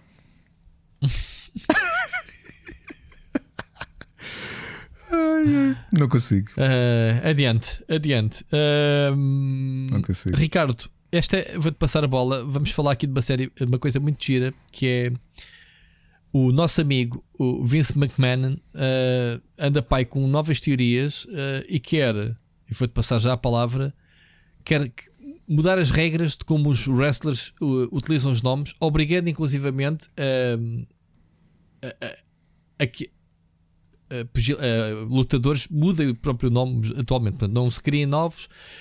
Explica mais das regras novas. Olha, simples, IP. Porquê? Quero o total IP. Ele, pronto, Ele isto, quer o- isto quer abreviadamente, não podes ter no teu nome O teu nomes nome real. próprios.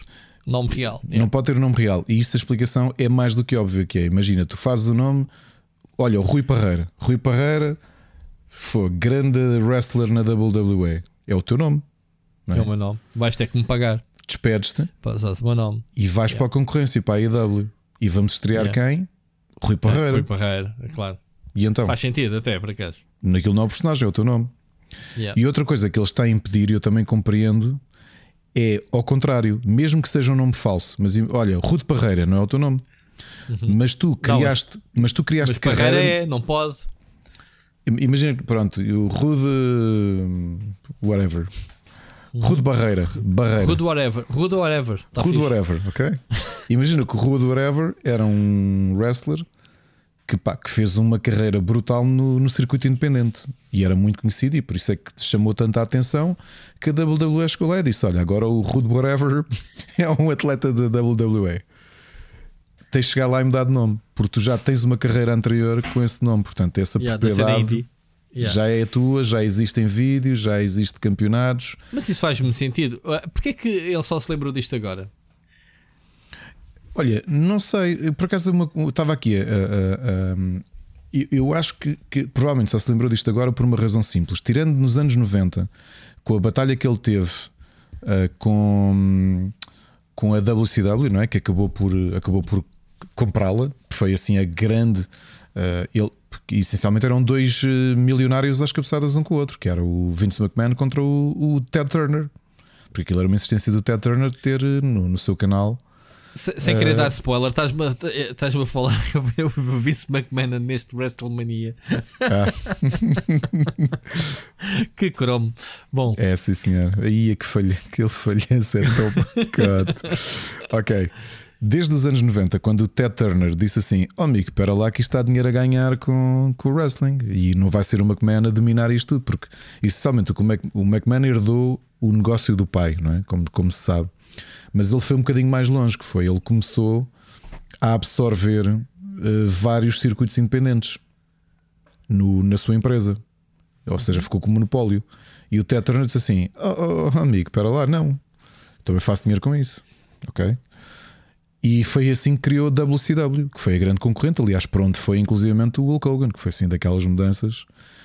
Claro que depois a ironia da coisa é que o McMahon acabou por comprar aquilo. Mas desde essa altura nunca mais a WWE teve concorrência. Portanto, ouve lá, tu chamaste Rui Parreira e não estás na WWE, isto em termos futebolísticos, não há cá Porto Sporting e Benfica. É, imagina um mundo em que só existe, vá, como eu e tu somos do Sporting e do Benfica, só existe o Porto e tudo o resto que há à volta é o Rio Ave e o Gil Vicente, o Olivais e Moscavido. E o Estrela da Amadora. E o Estrela da Amadora, percebe? Sim.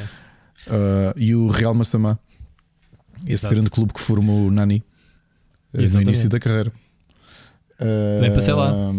Foi lá, um, foi lá um jogo de captação. Portanto, posso dizer que passei por lá.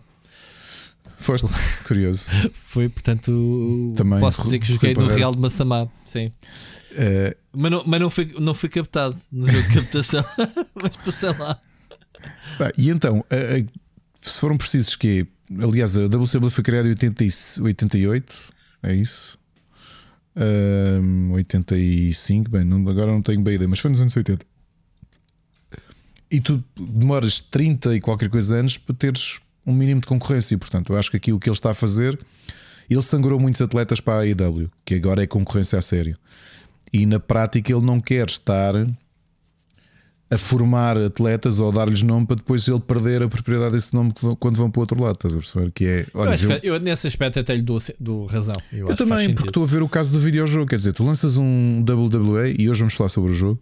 Lanças um WWE e tu tens a propriedade de usar aquele personagem. Só que aquele personagem que tu estás a promover e interessa do ponto de vista de negócio, nem que seja por venda de DLC, eh, estás ao mesmo tempo a promover alguém que está do outro lado. Vê o caso do CM Punk. O CM Punk é um nome gigante, não é? E é um nome gigante que tu, que, foi, que cresceu, obviamente que ele cresceu muito no mercado independente, mas tornou-se mundialmente famoso graças à WWE. E agora está na IW, a mesma coisa de um, de um Chris Jericho, percebes? São nomes muito importantes. Eu, eu, eu acho que percebo a parte dele, que é tu assinas, sim, mas o teu nome é propriedade aqui da casa. Percebes? Uh, e se calhar eles não pensaram bem isso nos anos 80 e 90, especialmente 90, quando, quando o Hulk Hogan e grandes nomes saíram para a concorrência. Pá, os contratos não previam isso, provavelmente, percebes? Eles eram tão grandes que também estavam um bocado confortáveis. E nestes 30 anos também não precisaram disso. Que é, ah, queres sair? Está bem, queres sair daqui ir para, para a Estrela da Amadora? Vai, siga. E então? Vai lá ser o Rude Parreira ou Rude Whatever. Estás a perceber? E eu consigo compreender, portanto, no meio do. Isto, isto ninguém nos ouve, não é? Da, da, da grande sacanice que é hum, a forma como o Vince McMahon lida com, com, com toda a gente que trabalha com ele, porque ele não é mesmo. É daquelas pessoas que eu acho que não é mesmo uma boa pessoa, de todo. não parece ser, não. Só que não neste caso é... parece-me uma, coisa, uma escolha. Hum, pá, yeah. Mas atenção a uma coisa: há, há exceções, uh, o que é muito interessante. Ele nas estrelas não toca. Claro. Queres mudar o nome do Randy Orton? Não, não. não mudas. Queres da Ronda Rousey? Não mudas. Não. Bianca Belair? Não mudas. Cody Rhodes? Não mudas, está aqui a dizer. Shayna Baszler, não mudas. Portanto, yeah. Uh, agora, por exemplo, o que ainda agora vimos no WrestleMania, o protegido dele, o Austin Theory, né? Sim. Uh, uh, vai mudar de nome. Portanto, porque Austin, ele acho que é o nome dele. É, é, exato, exato, exato. Exato. Epá, novamente, o que ele está a fazer é proteger os seus assets. Ah, eu, eu, por acaso, não acho que seja mal pensado, não é? Porque essencialmente estás a criar personagens. É a mesma coisa com o Undertaker, não é? O que é que impediu? Obviamente que o Mike Callahan foi, foi fiel. Uh, eu acho que até, e quem malta que ouve e que, que se calhar ainda é mais aguerrido de wrestling do que eu, relembrem ou corrijam-me se eu estou enganado, mas talvez dos grandes nomes, tirando talvez um, um Randy Orton, tu, tu não, disseste, grandes... não, não disseste que o Undertaker lutou com outros nomes também? Ele teve, sim, ele, mas desde que foi o Undertaker, teve, teve o personagem, como é que ele se chamava? O Great como é que era? Great American. Uh, aquilo era The Undertaker na mesma, só que depois tinha ali outro, outro gimmick. Mas acho que desde que ele se estreou como, como Undertaker, passou sempre a ser o Undertaker. Mas como estava a dizer, o Undertaker ficou lá a vida toda, não é? nunca saiu. Uhum. Mas eu nem sei. Uma coisa curiosa é de quem é a propriedade do personagem de Undertaker? É Undertaker. do Mark Calloway. Isso deve, deve É. haver muito, pois deve haver muito dinheiro ainda para a personagem, em termos de Sim, merchandising, sim, em sim. termos de licenças, né? Opa, houve Rui, vê o caso deste WE 2K22 que quem fazia pré-reserva do jogo tinha acesso a um DLC exclusivo de várias encarnações diferentes do Undertaker ao longo dos anos. Com, Já com agora vai haver um, um podcast novo do, do, do- Undertaker, ok? Fica já, tu gostas. Olha, curioso, não sabia. Aliás, há um podcast muito bom também de uma estrela, não é? Que é o do Stone Cold Steve Austin, Hum. que ainda por cima é um podcast oficial da, da WWE. Ah, do- Eu acho que sim, eu acho que este também é oficial. Ah, deve ser, porque ele, ele é muito fiel à marca. Muito, muito, muito, muito fiel à marca. Ah, Aliás, eh, ele foi convencido pela WWE, pela Peacock, ehm, a fazer um podcast. Portanto, foi foi foi foi-lhe pedido, vá, faz lá um podcast do Undertaker. foi? Já, é o que ele vai fazer. Sim. Estou a dar muita novidade de WWE, já é viste? verdade, foi. Estou Fogo. espetacular. É, acrescentei aqui uma fonte nova, vou-te meter aí que é para tu, para tu veres. E então, pronto, uh, da Comic Book Bong, temos muitas coisas de. Muitas coisas para lá dos videojogos giras, gente trazer aqui para o podcast. Sabes o que é que eu gostava que o podcast dele falasse? Se existir mesmo, eh, sabe-se que ele era o juiz do, do balneário. Não é? Todo o tipo de confusão. O juiz do quê? Não- o juiz não do balneário. Literalmente ele Ah. era o juiz do balneário da WWE. Não, Portanto, não disseste que era o Randy Orton que fazia esse agora, trabalho? agora, Agora. Ah, agora ele acabou por substituí-lo. Mas o Undertaker, mesmo malta mais velha, prestava-lhe muito respeito. E, portanto, ele era o. Sempre que havia confusão, porque obviamente aquilo. Não é? ele é um tipo senhor, pá, ainda, ainda agora visto que ele foi uh, inducted no Hall of Fame. colocado no Hall of Fame, né? Sim, sim. Portanto, Mas aquilo que, aquilo que mesmo a malta mais velha e da idade dele e nomes gigantes diziam é que realmente o respeito, é- eu acho que era um bocado a figura como no futebol existe do capitão, não é? Que é aquele tipo no balneário Sim, que, sim, sim. que domina tudo. E ali eles têm o sistema de tribunal. Que é, imagina, eu chatei-me Ok. contigo, tu fizeste-me qualquer coisa, pá, e eu estou para te partir a cara ou qualquer coisa. portaste nos tomates durante o combate, eu não gostei. Pronto, vamos os dois ao. E ele ajuiza. E ele dizia o que é que tinham que fazer e tudo isso. Uh, Nem quando era. que havia, Sim, havia sim. essa cena. Era, era. Havia esse respeito, mesmo quando havia aquele bullying com os mais novos, de, ou que malta que eles não gostavam, que era impedi-lo, fazer-lhes porcaria, impedi-los de, de se vestirem no balneário, eh, coisas piores. Eh, Normalmente era com ele que, que falavam. Não sei, sendo um podcast oficial de WWE, se ele algum dia faria isto. Apesar que o Stone Cold Steve Austin tem aberto muito o jogo eh, de é de coisas contar cenas dos, bastidores. dos bastidores. Eu acho que seria interessante para a figura que ele é, agora não o Undertaker, mas o, o, o Mark Calloway, Eu acho falar deste vindo tipo de casos. Tem, vindo a haver uma aposta dos bastidores. Acho que uh, o Peacock tem, uma- tem várias séries de bastidores do, do wrestling, não tem, Ricardo? Então, Que é um o- dos o- serviços que se espera vir para Portugal em breve. é, Uh, o, o- por exemplo, o Tiago acho que já viu o WWE Evil todo, hum, que eu acho que esse até, é, se bem me lembro, é, é meio documental. Hum, Ou e- seja, vê-se eles muito off character. um, Sim, essa é a parte, a parte cu- curiosa de, não é, do, do- de ver isto. Acho que era a parte mais interessante. Um, o, o WWE Evil é uma docu-series, portanto, a contar mesmo essas partes um, pois, Evil. mais me negras. lembro. Só Sim, que é sim, oficial, percebes? Yeah. E é dedicado apenas aos vilões. E é uma coisa interessante. Eh, Eu acho que era, eu, eu- mas eu gostava de ouvir esta parte, menos eh, um bocado como o Dark, o Dark Side of the Ring, mas contado na primeira pessoa. Quer dizer, tu teres o Undertaker que teve 30 e tal anos, eh, não, quase 30 anos na, na WWE, que acabou por servir ali um bocado de capitão, não é? De, de, de juiz ali nos bastidores. Houve muita coisa que teve de ser ele a ajuizar, e acho que era interessante vê-lo vê-lo a, a- a revelar isso. Uh, lá está.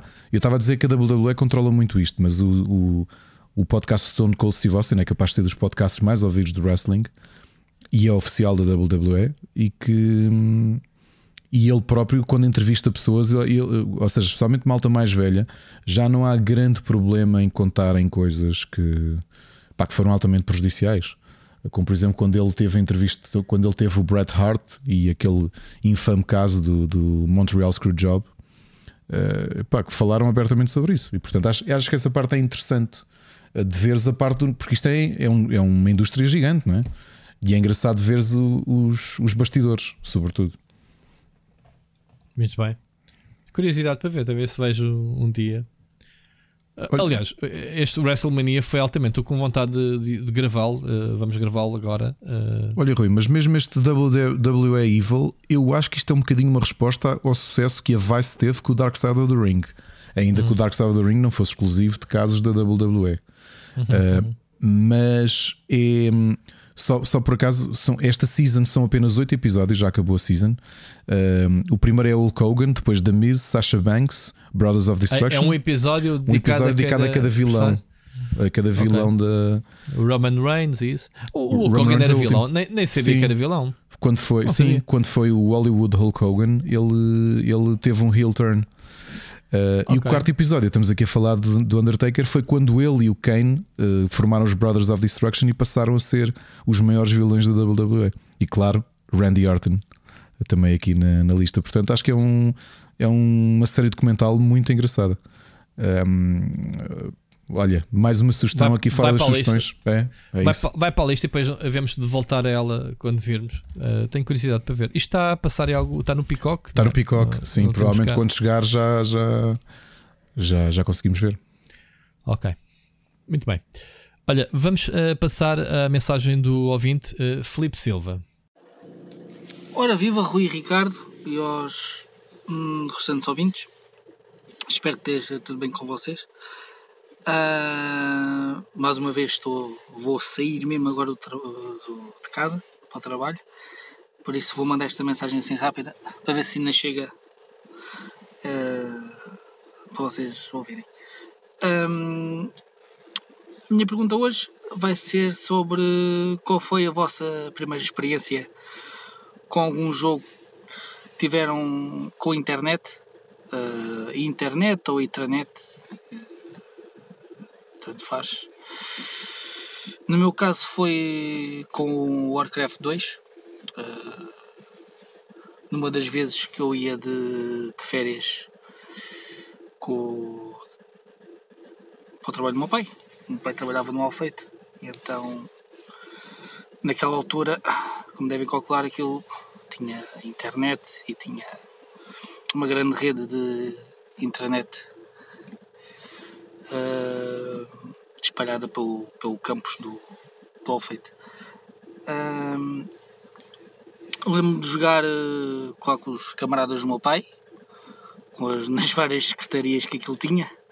Uh, Warcraft 2 era, era uma coisa abismal, como uma pessoa nunca na altura não tinha, não tinha, não tínhamos acesso a nada disto, porque ainda, ainda tínhamos internet rediz, né? Uh, e naquela altura que eu já, como é, como é militar, que eu já estava um, dois passos à frente no, do que era na altura. Uh, então aquilo estar a jogar com, com 10, 15 pessoas foi um mind blow para mim na altura. Depois quando chegava à casa já não, já não tinha essa, essa disponibilidade de, de poder jogar com, com, com amigos, até porque os meus amigos não tinham internet na altura uh, e a internet era, era por, por uh, pulsos, tinhas que pagar uh, todos os ao minuto. Lembro-me de, um dia querer jogar Command Conquer e ter gasto perto de 500 euros de, de fatura do telefone. Quando o meu pai soube quase que, que ia-me dando uma coça. Pois, uh, a minha questão é essa. Qual foi o vosso, o vosso primeiro contacto com um jogo online? Pode ser, uh, neste caso, ser dentro de rede ou, ou, ou então exterior. É tudo, fiquem bem. Uh, até para a semana. Muito bom. Uh, Filipe, grande questão. Eu por acaso não me recordo bem, mas recordo-me qual foi o primeiro, não me lembro Dos primeiros, tenho ideia de quando me comecei a interessar então por, por reunir. Eh, lembrando que na altura o matchmaking online eh, era à conta de simular as LAMs, não era? As LAN parties, mas eh, no contexto online. Havia ferramentas como o GameSpy. Lembras-te Yeah, do yeah, GameSpy? Exatamente, sim, sim. Que tínhamos que usar eh, pá, muitas vezes ferramentas externas eh, que eh, providenciavam os lobbies, né? os serviços para o pessoal poder ligar lá os jogos compatíveis com a cena. E então, dois jogos que eu me lembro eh, de jogar, talvez do- dos primeiros, quando eu tive, quando eu coloquei a internet em casa, foi o Free Space. Lembras-te do Free Space? Um, um jogo de Evolution da- do pessoal que fez o Saints Row. Free Space era, vá lá, o- o- a continuação do Descent. Hum, ok? ok. Lembras-te do simulador de naves? Descent, o, o Free Space era, era muito mais na onda do Wing Commander eh, e nessa cena. Portanto, era o Free Space. Epá, era fixe eh, fazermos um, dogfightings online. Estamos a falar de, de um jogo que saiu em 98. É. Portanto, já lá vai há muitos anos. 99, estou agora. Ah, não, é. Não, 90, 90, 98, Pois tu- exatamente. 99 uh, foi a sequela. Foi a eu acho sequela, uh, foi é a isso, é. sequela, yeah, Free Space 2. Pá, e eram muito bons, eram excelentes simuladores, uh, funcionavam bem online. Aquela cena de, de testares, uh, de jogares com malta, um, pronto, nada, nada como atualmente, né? em termos de comunicação por voice over IP, não me recordo, acho que não havia.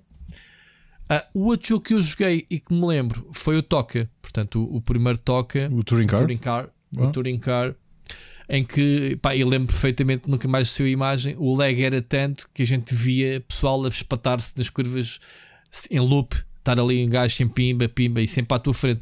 E, e, tu- e muitas vezes eh, eu, eu, eu eh, estar em primeiro lugar no meu jogo, ok, estou a ganhar esta cena, acabada a prova, estava lá para sétimo ou oitavo. Portanto, pa- para vocês verem o rústico que era eh, em termos de latência, eh, era uma treta mesmo para estes jogos. Mas pronto, foi as primeiras experiências que eu me lembro de ter jogado.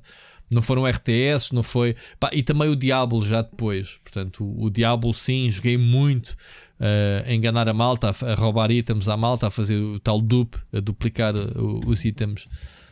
Ehm, foi isso, para mim, basicamente, os, os primeiros jogos que eu joguei. Olha, hum, eu acho que o primeiro jogo que joguei, vamos chamar multijogador, não era internet, mas foi em LAN, em casa do, do meu vizinho, foi o Tiberian Sun. O Command and Conquer 3. Ok? Jogo verdadeiramente online que joguei, eh, o primeiro de todos, foi aquele tal MMO chinês que ainda hoje existe, que é o Conquer Online. E foi. Pá, eu tinha uma internet da ONI já, daqueles 512. Uh, Estava já, a falar no Everspace, o Diablo ainda saiu primeiro. Portanto, a minha primeira memória será então o Diablo. eu esse joguei todos offline, por acaso. Uh, Mas o Conquer é capaz de ter sido o primeiro jogo que, que, que joguei online uh, mais a sério. Portanto, sem ser LANs, LANs ainda fiz muitas. Tinha, dava-me com um grupo de, de, de, de pessoal, rapazes e raparigas no secundário, que gostavam muito de videojogos e ainda fizemos umas LAN parties assim meio improvisadas em casa da, da, da malta, que havia sempre alguém. Eu, por exemplo, não sabia fazer aquilo. Lembro de eles estarem ali a configurar switches e Não, não era complicado. Era Uh, e aquilo para mim era, era, era chinês. Eu eu estava lá só plug and play. Fazia o que eles diziam: olha, agora liga-te, agora não sei o quê, e ok. Uh, e lembro de fazermos uns, umas LANs, especialmente RTS. A Maltas gostava muito, muito de RTS e normalmente fazíamos LANs de, de RTS tipo roda bota fora. Uh, online é o que eu digo, foi esse MMO. Foi mesmo a primeira experiência e foi. pá, foi foi Ah, um eu, mundo nem sequer, eu diferente. nem sequer me lembrei dos MMOs. Pá, o meu primeiro MMO. Foi que é a última. Não, não, não. Foi o Star Wars Galaxies que eu joguei mesmo. Já nem me lembro, deixa lá ver que ano é que saiu. Ainda tenho ali na caixa. Ahm, nem sequer estava a olhar para os MMOs. Espera lá. Deixa-me ver que ano é que saiu o Galaxies. Em 2003. Então já foi depois este. Não. Ah, não foi o primeiro MMO que eu joguei, mas foi o primeiro que me marcou como um MMO a dizer: é pá, gosto mesmo deste género. Foi o Galaxies. Antes disso eu tinha jogado um ah, pá, é, em formato FPS, que, que era também. Que era também. Eu até escrevia crónicas daquilo, tipo textos livros baseados nas minhas aventuras, como o gajo imaginava. Pronto, era, era assim. Mas pronto, estas são as primeiras experiências que eu ainda que eu me lembro, basicamente. Uh, boa, boa, boa, bom tema. Façam este tipo de perguntas de, de, das memórias, é fixe. Se eu me lembrar, porreiro. Uh, Ricardo, não temos muitos mais assuntos. Reparem, eu estou a dizer isto com uma hora e meia ainda de, de, podcast, mas ainda temos aqui algumas coisas engraçadas. Uma delas, uh, Babylon's Fall, já aqui falámos que era tipo o maior flop anunciado. Tipo, a quilómetros de distância que estávamos a ver que este jogo da Platina se ia disputar ao comprido. E esta semana houve então. Uh, uh, o jogo nunca conseguiu ter 100 jogadores. Portanto, estamos a falar um jogo as a service. Nunca conseguiu ter 100 jogadores desde o seu lançamento. e nos últimos dias foram registados uh, 8 jogadores a jogar este jogo. uma coisa assim. um jogo de Platinum, Game as a Service da Square Enix. Eu não sei o que é que a Square Enix anda a fazer com os seus Game as a Service. Olha, falando em dinheiro novamente, tu consegues sequer imaginar o que é que significa um jogo da Square Enix nunca ter tido mais de 100 jogadores em simultâneo? Epá, eu consigo imaginar porque é um negócio que eles eh, agora lembraram-se e não percebem. Mas uh... basta o peso deles e do facto do jogo ser conhecido. Mas mesmo assim, não chegarem aos 100 jogadores em simultâneo, isto é coisa não. para cabeças rolarem de uma maneira. Mas, oh, oh, Ricardo, o jogo nem tem quê? O jogo saiu quando? Saiu agora em abril, em ou abril. já em março? Foi em abril. Em abril. Foi. Foi? Então, ou já foi em março? Duas ou, duas ou três semanas depois, whatever, o, o jogo registra, tem neste momento 10 jogadores a jogar. tu vais ao Steam e estão lá 10 jogadores. Olha, nos, nos eu, só digo, eu só digo isto por, por uma razão: é que tu sabes que nos calham muitos indies na, no colo muitos indies multijogador. E se calhar há muitos indies multijogador desconhecidos que mesmo assim se já conseguem ter mais jogadores uh, lá a é correr. As tias, é as tias dos programadores estão lá a jogar o jogo. É que vendo isto, provavelmente nem quem fez o Babylon's Fall teve a jogá-lo. Ok? Pois, pois, pois. O pessoal da, da Platina já se meteu a andar, já entregou o jogo. Uh, o que é giro na notícia é que.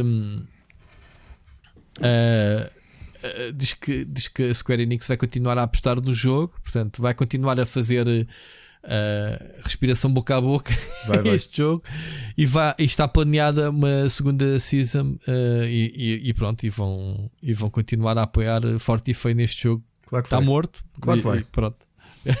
pois claro que vai.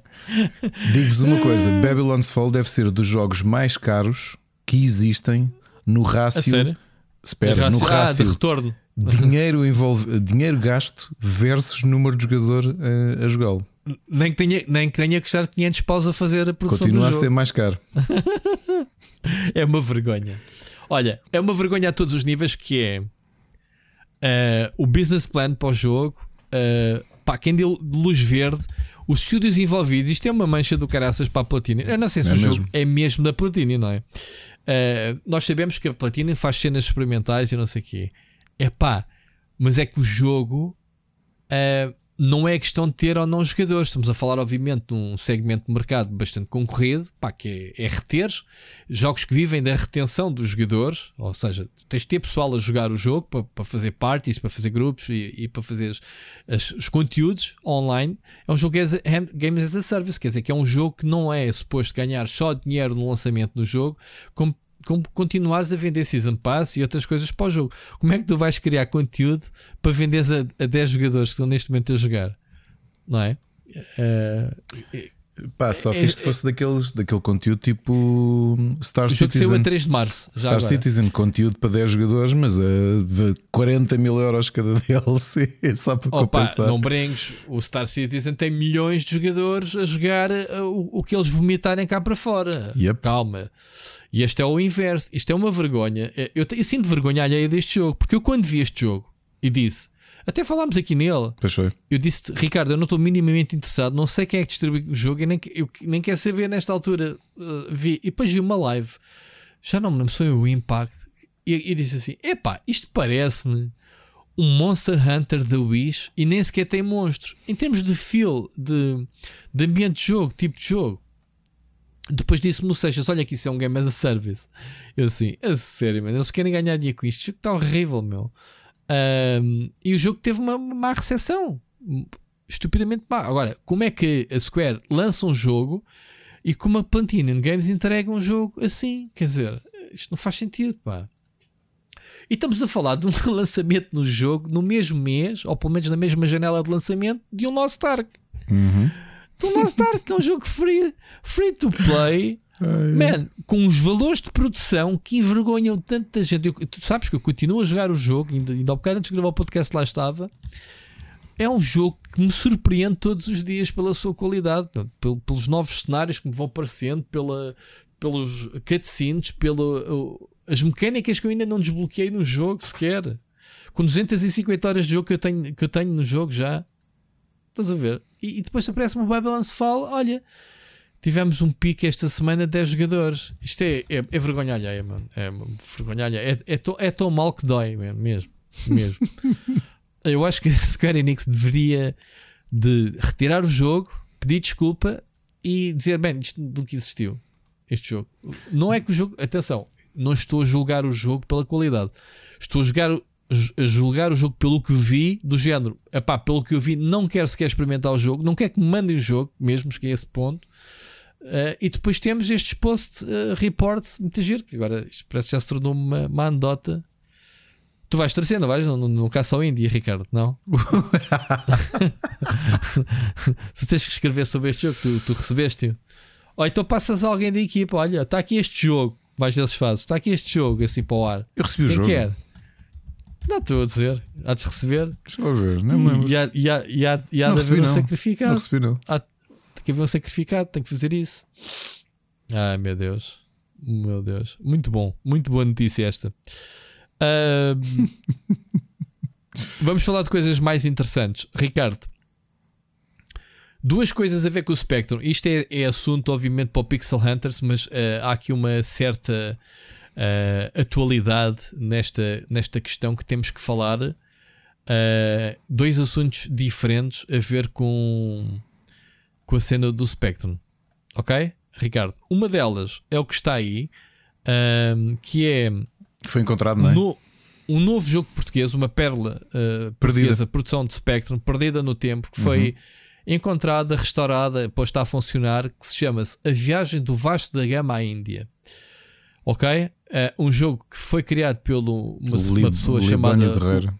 Libânio Guerreiro, lançado em 91, e é daquelas aventuras de texto que eu epá, nunca julguei que ainda fosse possível uh, assistirmos na atualidade a jogos destes. Que é, tens uma imagem, ok? Neste caso desenhada à mão, né? no Spectrum, e dão-te um contexto. Vasta Gama está em Lisboa. Uh, ele vê nada, uh, sentidos possíveis para sul e oeste. E depois tu escreves, vai para oeste. Depois ele diz em baixo, ele foi para oeste. E depois faz a descrição do que é que, que, é que vê.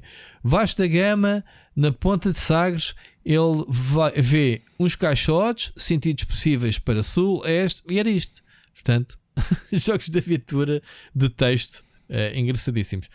Pá, a gente pode meter depois aí, isto foi, saiu no, no Planet Sinclair, eles eh, pá, falam, obviamente, eh, do jogo ao detalhe, obviamente isto não tem nada para dizer em termos de mecânicas, portanto é uma aventura, mas, mas pronto. Uh, diz que eles, eles consideram no, no Planeta Sinclair uh, que é considerado o melhor jogo feito em Portugal pelos, para, o, para os ZX Spectrum. Ok? Uh, não me perguntes porquê, portanto. Ocupa dois lados de uma disquete, estando nos lados do motor do jogo, as instruções e uma pequena introdução, e o segundo lado de disquete, uma boa parte das imagens. Ok, isto vem em disquete, o jogo. Ok.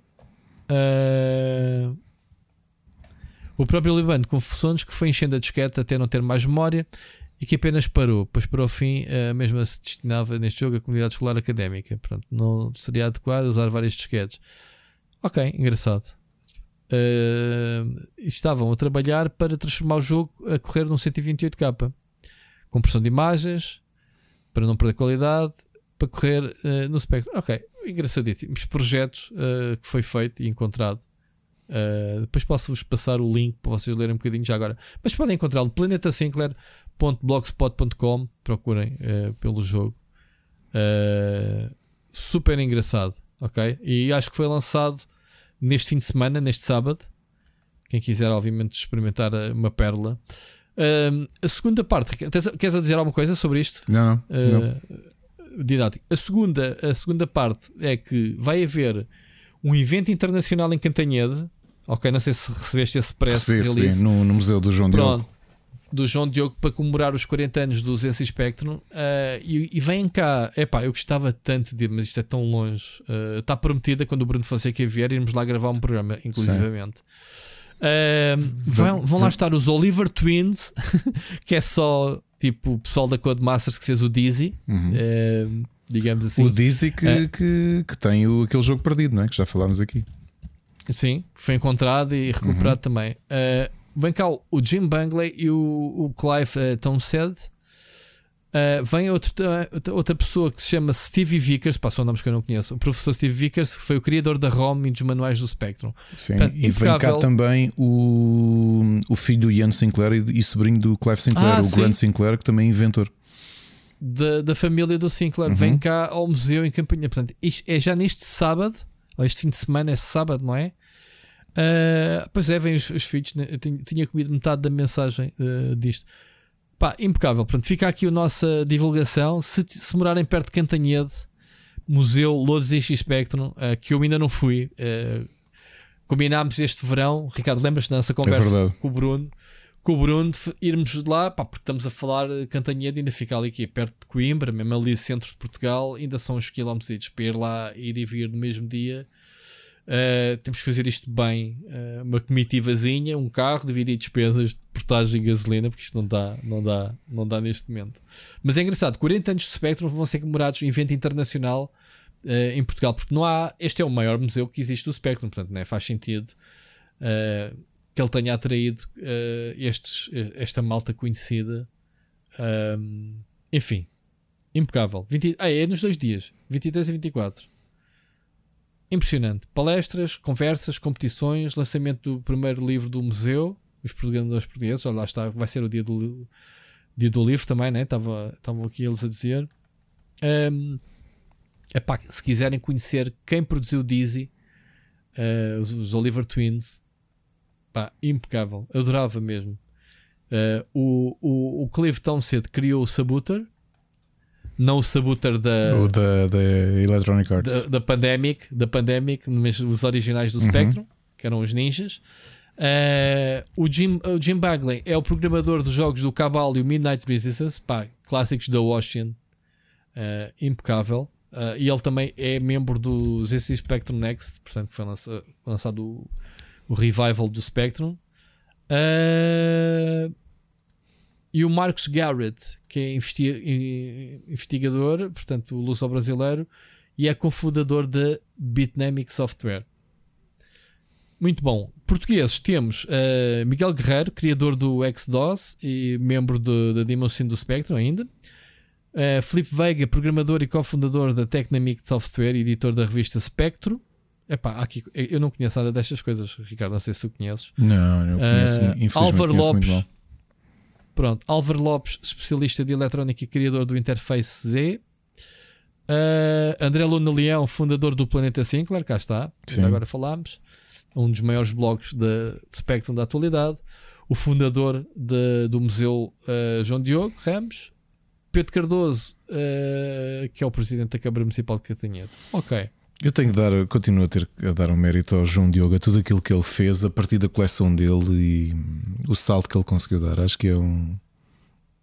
É brutal. É mesmo. Nós temos, nós temos eh, projetos que queremos fazer com ele, obviamente, o nível do Pixel Hunters, e, e até sei que uh, o Bruno tem uma boa ligação com ele, portanto, esperem novidades, uh, sobretudo no Pixel Hunters, mais lá para o verão para a gente ir lá fazer uh, conteúdos. A, a simpatia do João Diogo. O último, o último Lisboa Games Week que eu co-organizei, o, o Miguel, o, foi o último?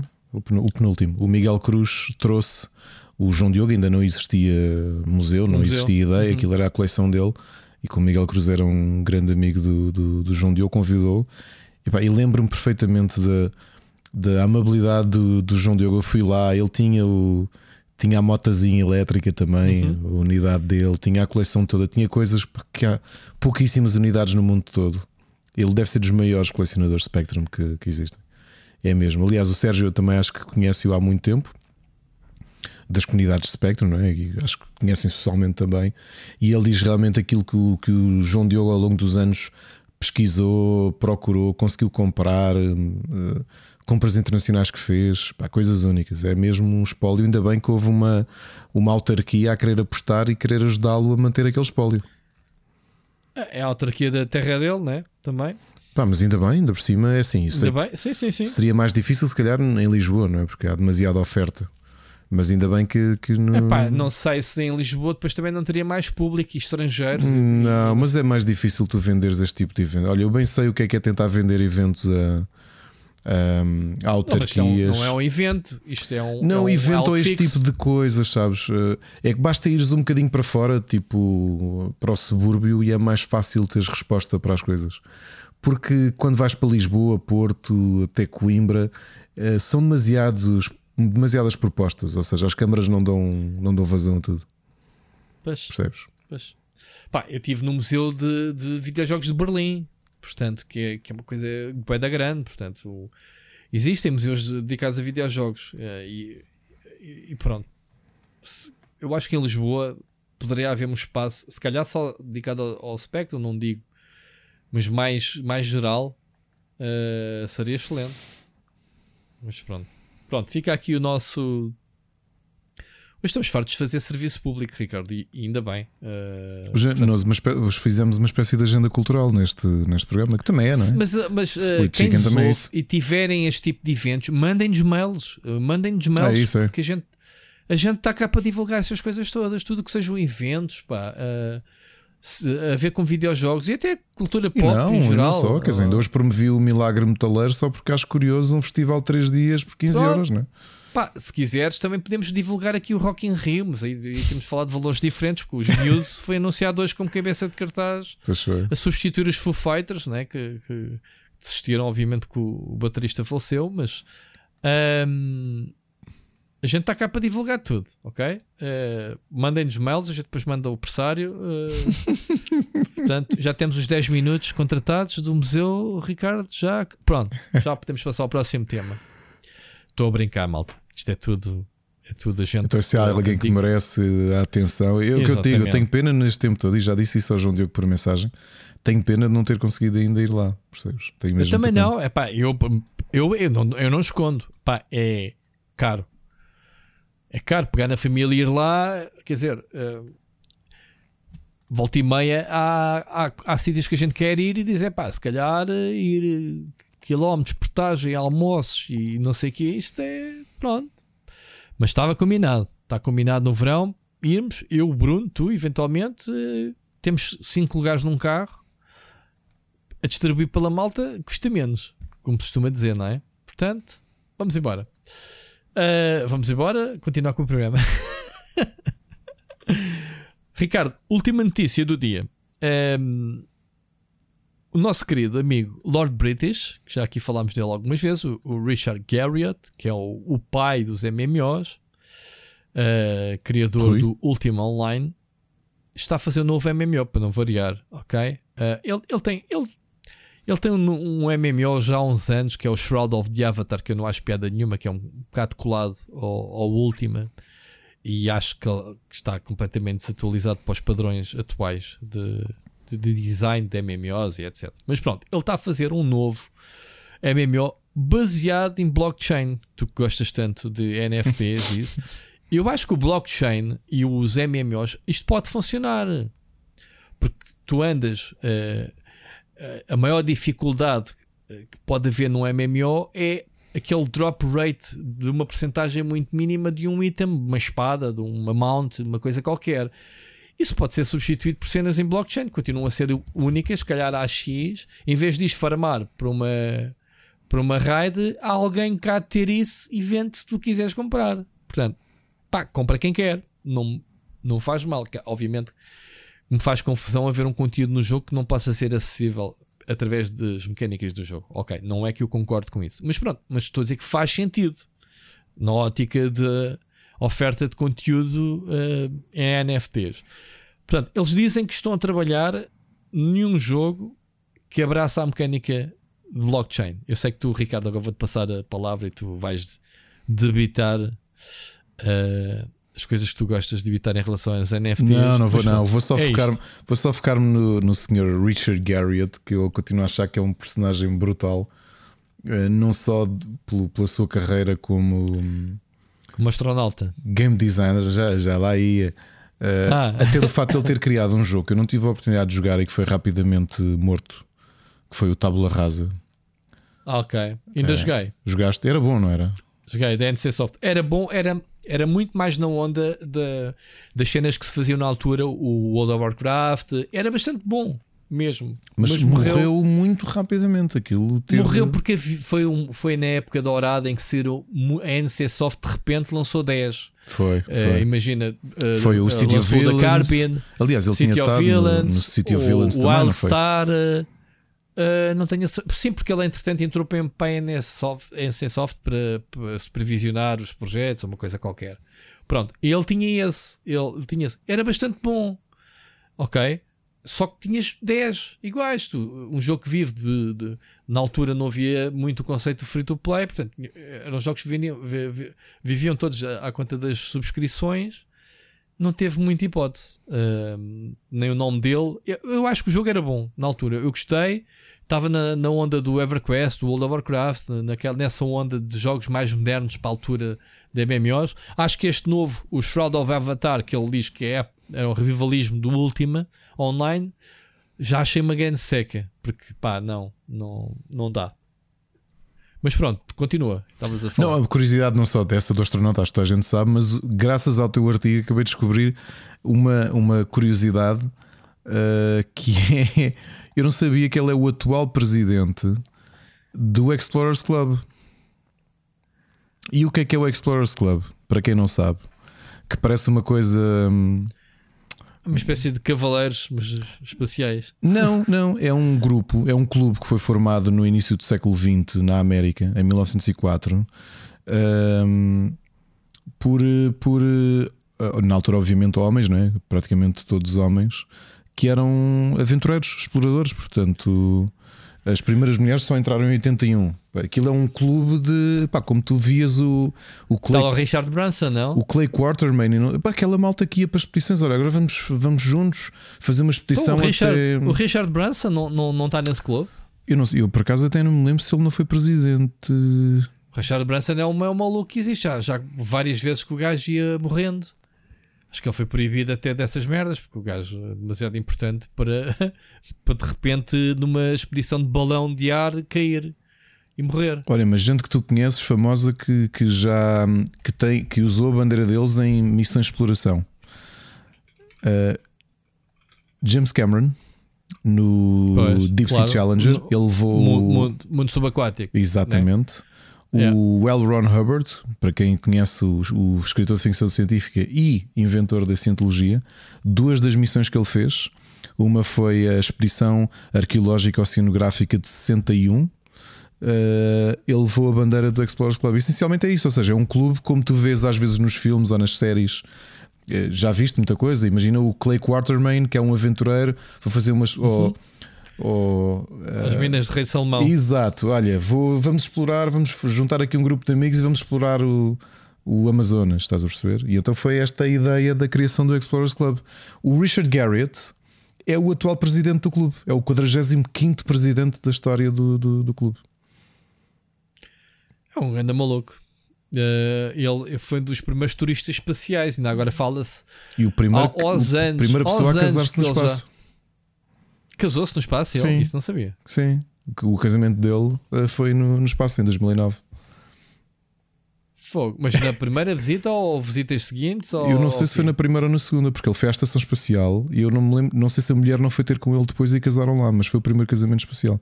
Aí, brutal. uh, estamos a falar, o John Carmack uh, teve mesmo uma Space Venture, portanto, ele, ele, ele Chegou mesmo a construir um foguetão. E já agora, só o um enquadramento: o Richard Garriott, para quem não sabe, é filho de um astronauta. É. É. Okay. Eu sabia. sim, sim, sim. Isso sabia. Daí a panca dele, obviamente, faz todo sentido.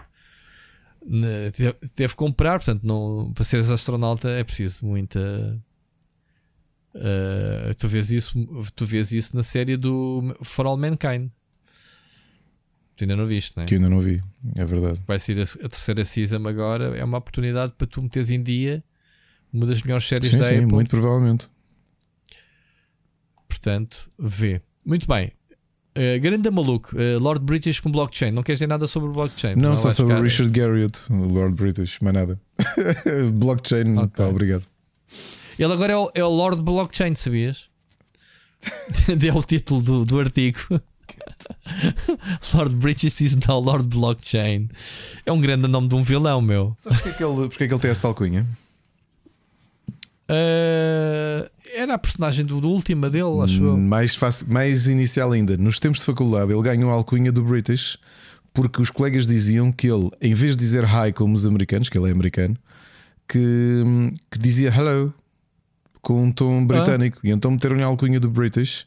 E ele só chegou ao Lord nos tempos em que fazia campanhas de Dungeons and Dragons. E então juntou o útil okay. uma coisa à outra e foi aí que nasceu o Lord British, que era o nome dele de Dungeon Master. The more you know. Houve figuras emblemáticas, por exemplo, da malta dos RPGs mais velha. Olha, daquelas coisas engraçadas que foi. Um, Estava-me a lembrar isso. Eu sexta-feira tive aqui o meu guitarrista que tem a tua idade, portanto já contei esta história. De, era uma espécie de mascote de um grupo de metaleiros e geeks e o caraças dos Olivais. E um deles, o Ricardo, jogava Dungeons and Dragons desde muito cedo. E, e o melhor amigo dele desde o quinto ano. Um, isto é tão engraçado. Tá, uma vez estava num. Não me lembro onde é que foi, num evento, e, e estava a falar com esse amigo dele, que eu conheço como Fernando, né? porque éramos todos do mesmo bairro pessoal, o pessoal com quem eu conheci eu era miúdo e olha, miúdo, tens de experimenta Dungeons and Dragons, experimenta este jogo, estás a perceber? E então a malta, ei, conheces o Demon Knight? E eu, hã? Tu, ei, mas tu não é que conheces o Demon Knight? E eu, Fernando? E eu estou a por descobrir, já tinha percebido, mas não, não conhecia a dimensão, é que dentro da subcultura uh, de Dungeons and Dragons, que há, especialmente na zona de Lisboa, que o Fernando era uma espécie de, de figura máxima dos Dungeon Masters. Era a pessoa com quem toda a gente queria um dia jogar uh, numa sessão mestrada por ele. Só que as pessoas conheciam-no pelo nome de, de, guerra, não é? O Demon Knight. E eu conhecia-o como o Fernando. o Nando. Porque houve lá, era, éramos todos do mesmo bairro, percebes? Eu conhecia porque ele era amigo do Ricardo. Foi, era, pronto, estás a perceber? Era, tínhamos amigos em comum. E depois o Demon, Demon Knight. Aí o Demon Knight. Pô, és amigo de Knight. Pessoal, isto é o equivalente geek de conhecerem um jogador de futebol, ok? Eu sei que quem está a ouvir que é capaz de empatizar mais com a parte de ter um amigo que é famoso no submundo Dungeons and Dragons do que conhecer alguém que foi jogar para o Estrela da Amadora ou para o Real Massamá. Uh, mas é isto. Muito bom. Muito bom. O que é que tu trazes para aqui, meu? Muito bom. Ricardo, temos poema? Temos poema, sim senhor. E hoje, eh, eu já não. Pessoal, a minha memória está bem. Não sei se já, já viajámos pelo David Morão Ferreira, mas vale sempre a pena voltar ao grande David Morão Ferreira. Uh, hum. Isto numa de, de, já agora de conhecimentos. O David Morão Ferreira foi quem ensinou o meu sogro a nadar, uh, porque eles andaram no mesmo colégio. E havia um hábito do colégio que era alunos, acho que aquilo era uma diferença de 5 anos ou mais, ser uma espécie de padrinhos. E então tinham essa responsabilidade de, pá, de ensinar cenas práticas, tipo nadar, por exemplo, nas férias, nas colónias de férias. Lá e... as meninas e essas coisas. Essa parte ele não me contou. Uh, nem sei se posso. Não, não posso. Vamos ficar por aqui. Mas vale sempre a pena voltar ao grande David Mourão Ferreira. Trouxe um, trouxe um poema curto dele chamado Compasso de Espera. Nos agudos cristais do silício da ausência, em silêncio rebenta, em silêncio, o teu rosto. Se a tua voz não vem, arcanjo ou telefonema, como é de suportar este silêncio todo? Grande silêncio. Grande David. Grande David Mourão Ferreira. Ok, para quem não percebeu o enquadramento do poema. E, e, precisamente isso, como é que ele lida eh, com. Uh, mais do que o silêncio, até é, é a ausência, eh, ou seja, o tempo entre ela contactá-lo, voltar a vê-la, voltar a, a senti-la. Uh, eu digo ela porque, quer dizer, ele está a falar de forma indireta, uh, mas daquilo que conhecemos da vida do David, sim, provavelmente está a falar por uma ela. E é, é, é, precisamente isso que ele, que ele se está a focar, não é? O silêncio é mais do que a ausência de som, é mais a ausência dela. E como é que ele lida precisamente com essa ansiedade de saber sequer se vai voltar a, a vê-la ou a senti-la. Muito, Muito, bom. Bem. Leiam David Morão Ferreira, vale tanto a pena. Olha, vamos passar ao gameplay. Split Chicken Gameplay. Como eu disse ao início, há muito pouca coisa, coisas novas nem vê-las. Tenho aproveitado para, para picar uma outra coisa. Uma delas foi Fortnite, Ricardo. Também finalmente eu. joguei Fortnite. Também eu tenho jogado. Isso, é, isso é, eu sei que tu andas a jogar, já a semana passada disseste, andas todo goloso com o jogo. Não, dizes, olha, anda a fazer, é dois, é filhos, anda a fazer dois, é, três partidas por semana. Pronto, é, andas com mocas a jogar? Que não, é com mocas nunca joguei, por acaso. Eu por acaso estive a jogar com ele em live uh, e foi super divertido. De, em sei lá, 6, 7 jogos ganhámos uns 4. Fizemos uma equipa muito fixe mesmo. Um, ganhei pai 4 ou 5 jogos em, em só ganhámos mais que aqueles que não ganhámos. Foi giro. Uh, fiz-lhe um trick shot que isso foi, ficou gravado até o pessoal. Uh, sabes, há uns canhões que tu podes arremessar neles sabes? Sim, sim, sim. Já apanhaste? Uhum. O Mocas arremessou-se num e disse-me: Vá, Rui, bora, vem atrás de mim e arremessas. Epá, só que é assim: dá para te arremessares, mas também dá para disparares o canhão. Eu disparei o canhão, matei o Mocas, tipo cascos da rolha. Só vês o boneco dele a cair assim do nada. E ele aos gritos a dizer: Man, tu atingiste-me. Um trick shot, meu. Como é, que, como é que é possível? como é que é possível? Tenta no isso. Se eu quisesse atingi-lo, não conseguiria nunca está gravado em, em clipe, depois podem, podem ver. Bom, foi divertido, divertimos imenso com o Fortnite. Um, nunca jogaria sozinho, pá, não é um jogo que, que, que me agrade de andar ali aos tiritos, uh, Battle Royale, mas de, com a equipa sempre cheia, foi super divertido.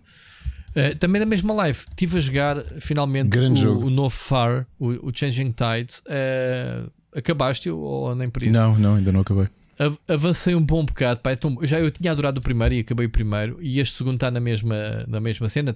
A personagem tem mais liberdade para, para explorar o fundo do mar, né? tens aquele tipo de escafandro que ao início do jogo desbloqueias. Porque de resto a mecânica do jogo, pelo que eu vi, é muito igual. É manteres a tua, o teu barco, a tua locomotiva a andar para a barco, locomotiva, sim, barco, é um barco, ao fim e ao cabo.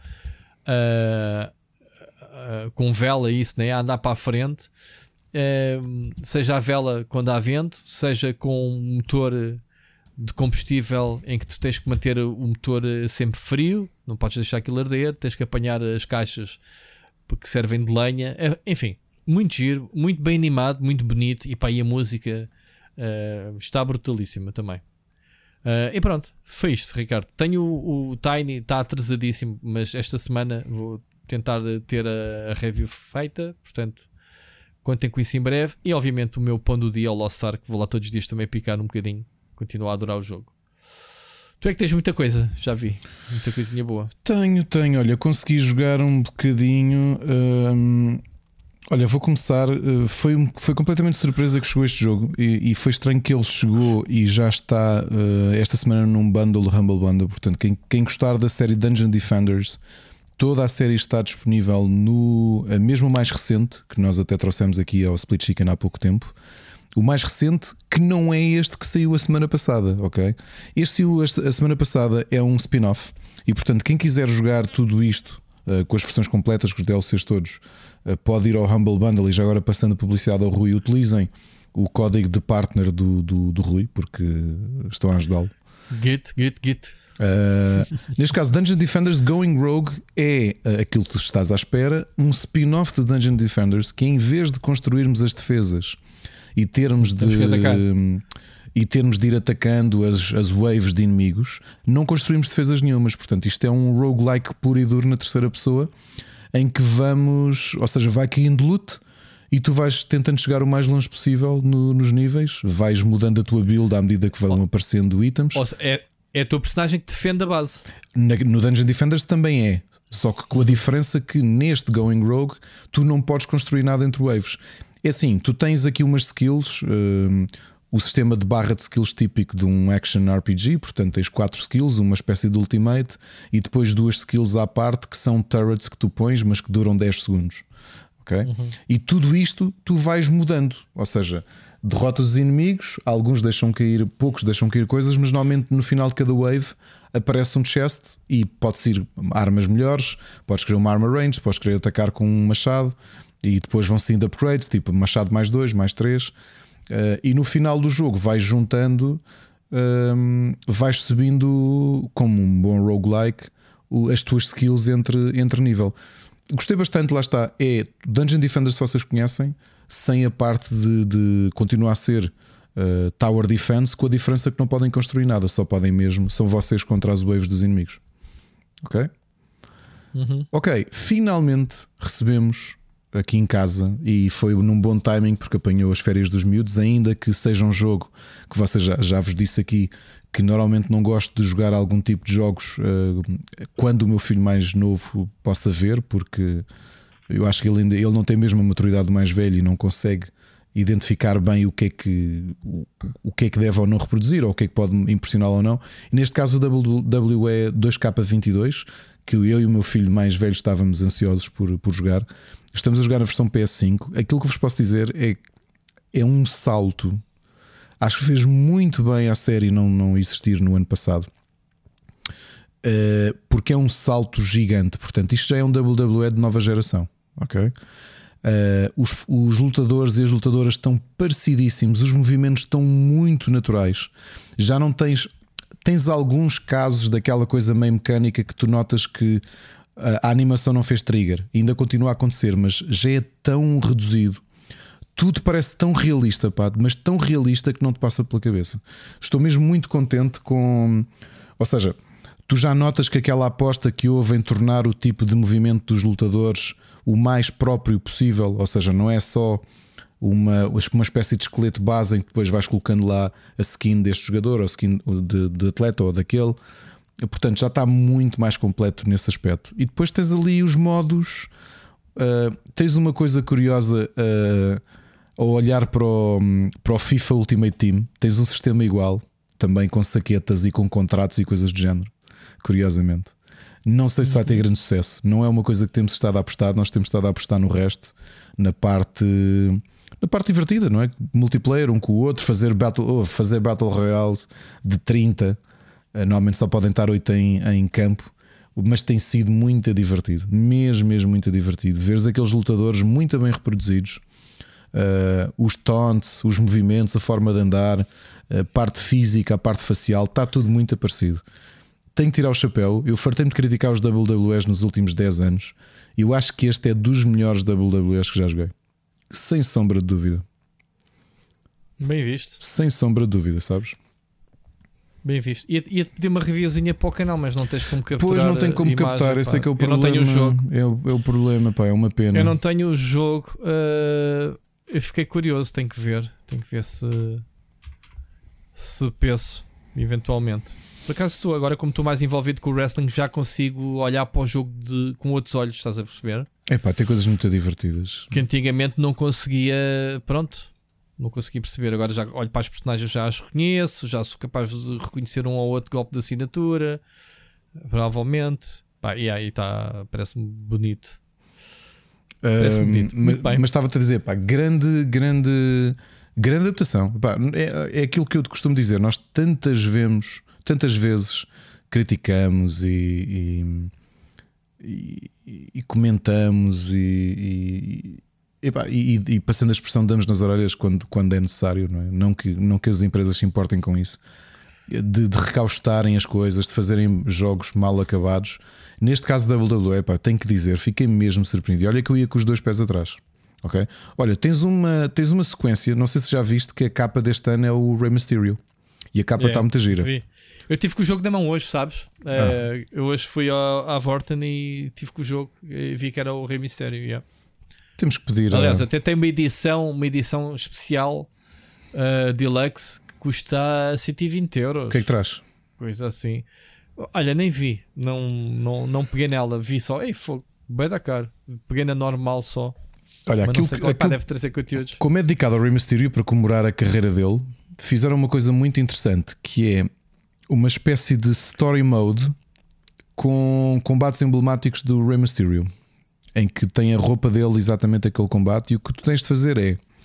São challenges. O Edge está igualzinho. Está igual, está ou não está? Impressionante. Eis. Até, até tive que olhar bem para lá. Isto é jogo é, ou é mesmo. É, real? Olha que eu também tive essa, tive essa sensação. Foi, o Drew McIntyre também está muito aparecido. Está toda a gente muito aparecido. O, o Edge, como é todo inchado, eh, em termos de, de rendering da cara dele, parece mais simples, não é? Não é assim, não é propriamente um gajo com muitas definições estéticas no, no rosto, é muito inchado, mas está igualzinho. E o AJ Styles também está muito parecido. Estava aqui a ver agora. É pá, muito bom. Muito bom. É pá, este é está do caraças. Olha, e entretanto, Siga. tens este modo, uma espécie de story mode, em que estás a viver combates que aconteceram mesmo do, do Rey Mysterio. E o que é que acontece? Aquilo é por challenges. Imagina, ele diz-te: faz um combo, começa com coisas simples, faz um combo de murros leves, ok? okay, okay. Tu fazes e vais bloqueando e o combate vai continuando.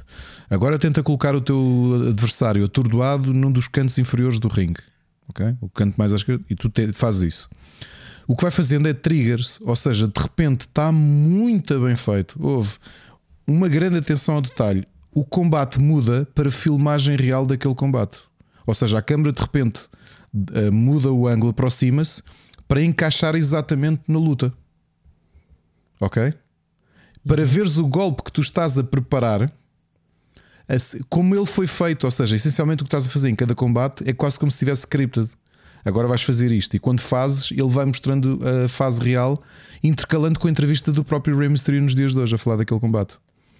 E depois imagina, volta outra vez à filmagem e rapidamente, como, como nós tantas vezes falámos eh, bem em, em alguns jogos, mas neste caso com filmagem real, e olha que nos, nos combates dos anos 90 custa mais porque tu notas que o, o rácio claro. da filmagem é mais, é mais, é mais podre, não é? E de repente aquilo lentamente a transformar-se e já estás em jogo outra vez, ou seja, o combate continuou. Muita, muita, muito bem feito. Muito bem feito mesmo. Olha, estou. Hum, estou mesmo, mesmo agradado porque finalmente eu acho que eles acertaram. Depois, é o que eu te disse: tens esse modo tipo um, FIFA Ultimate Team em que tu vais comprando saquetas. Tens um modo em que, em, ao invés de seres uh, um atleta, porque também tens aquele modo típico dos, do, como o, o NBA tem e o FIFA tem, tu crias um lutador e tens de vir desde o treino até seres uma super estrela campeã e não sei o que. Isso também existe, obviamente.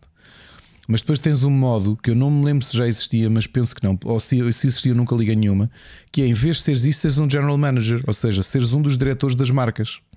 E o teu objetivo é tentares fazer um elenco e tentares criar bons combates para manter sempre o programa com boas, boas ratings de espectadores e boas avaliações.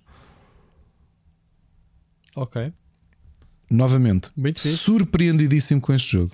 Mas mesmo é mais um daqueles casos que ainda bem que eles decidiram parar depois da bosta toda que têm feito. Porque finalmente lançaram um bom jogo.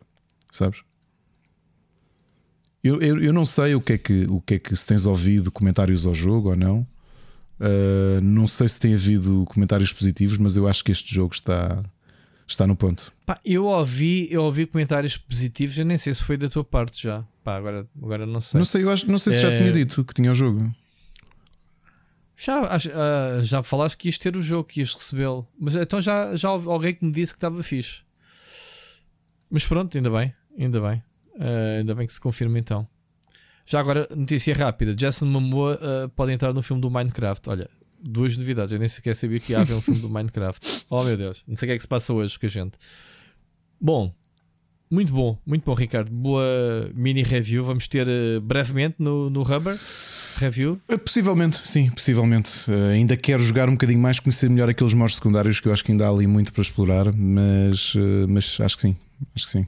Muito bom. Okay? Siga, mais coisas. Olha, em termos de indie, joguei o uh, Uragan, que saiu em Early Access dia 12, e é um action shooter, um jogo de mechas em que nós vamos. Uh, portanto, aqueles. Eu não sei jogos em Early Access, man. Uh, temos o mecha, vamos customizando o mecha e vamos tentando chegar o mais longe possível nos níveis. Uh, ainda há pouco tempo falámos de um aqui e vamos ver se este alma vai ser mais interessante. Até agora gostei do combate. Uh, Mas um, vamos ver se a versão final se vai ser se vai ser uma coisa diferente. Portanto, tens aqui muita coisa de quase de bullet hell e, e vais tentando sobreviver o máximo, o máximo tempo possível e customizando os teus canhões e o tipo de tiros e o tipo de ataque. Uh, vais desbloqueando e vais tentando adaptar à tua jogabilidade. Portanto, para fãs de mechas e de indies, parece-me aqui uma coisa interessante. Uh, Riftbound, eu, eu, sabes quem é curioso uma coisa, Rui?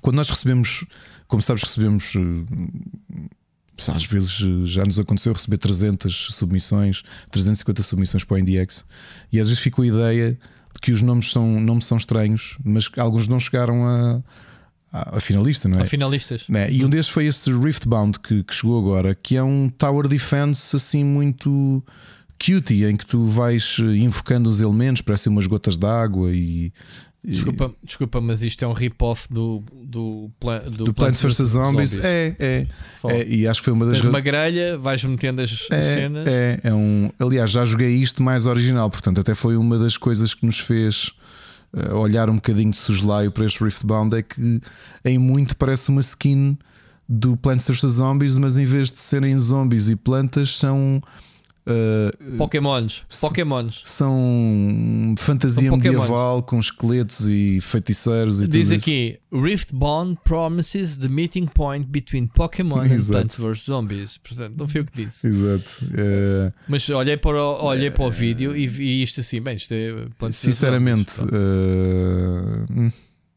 é isso. Percebeste? É isso? Percebeste, não é? Uhum. É me, pronto, ok. Uh, tenho, temos trazido aqui alguns uh, puzzle games simples de um, indies, mas desafiantes. Uh, e, e, um que tenho estado a jogar é o Combinera. So, Combinera, antes de mais, malta, vocês não ouvem em nenhum podcast nacional os nomes de jogos de cena mais shady da zona indie que o Ricardo traz aqui. Portanto, não há podcast. Eh, o pessoal que, ah e tal, eles não falam sobre videojogos.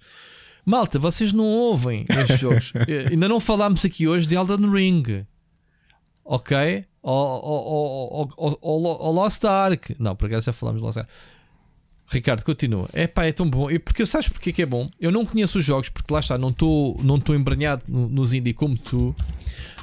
Um, e eu, ao mesmo tempo a falar de jogos, estou aqui a, a vê-los e fico com muita curiosidade de muitos jogos que tu trazes. Portanto, eu espero que os nossos ouvintes sentam o mesmo. Que era esse o objetivo. Siga. Olha, então o que é que este. Hum, o que é que é este Combinera? Que é da Atari? Curioso. Exatamente, exatamente. O, e o conceito é simples, portanto, nós, nós todos já jogámos puzzles assim. O visual é muito old school, portanto, nós jogamos com. Thomas, uh, Thomas was a tank, né? Como é que Thomas was alone, sim. Alone, São essencialmente formas, isto é um puzzle bidimensional. E o que é que acontece? Nós uhum. temos várias bolas coloridas no ecrã. Ok? E aquilo que temos que fazer é que sempre que mexemos uma bola, estamos a mexer as outras todas em simultâneo.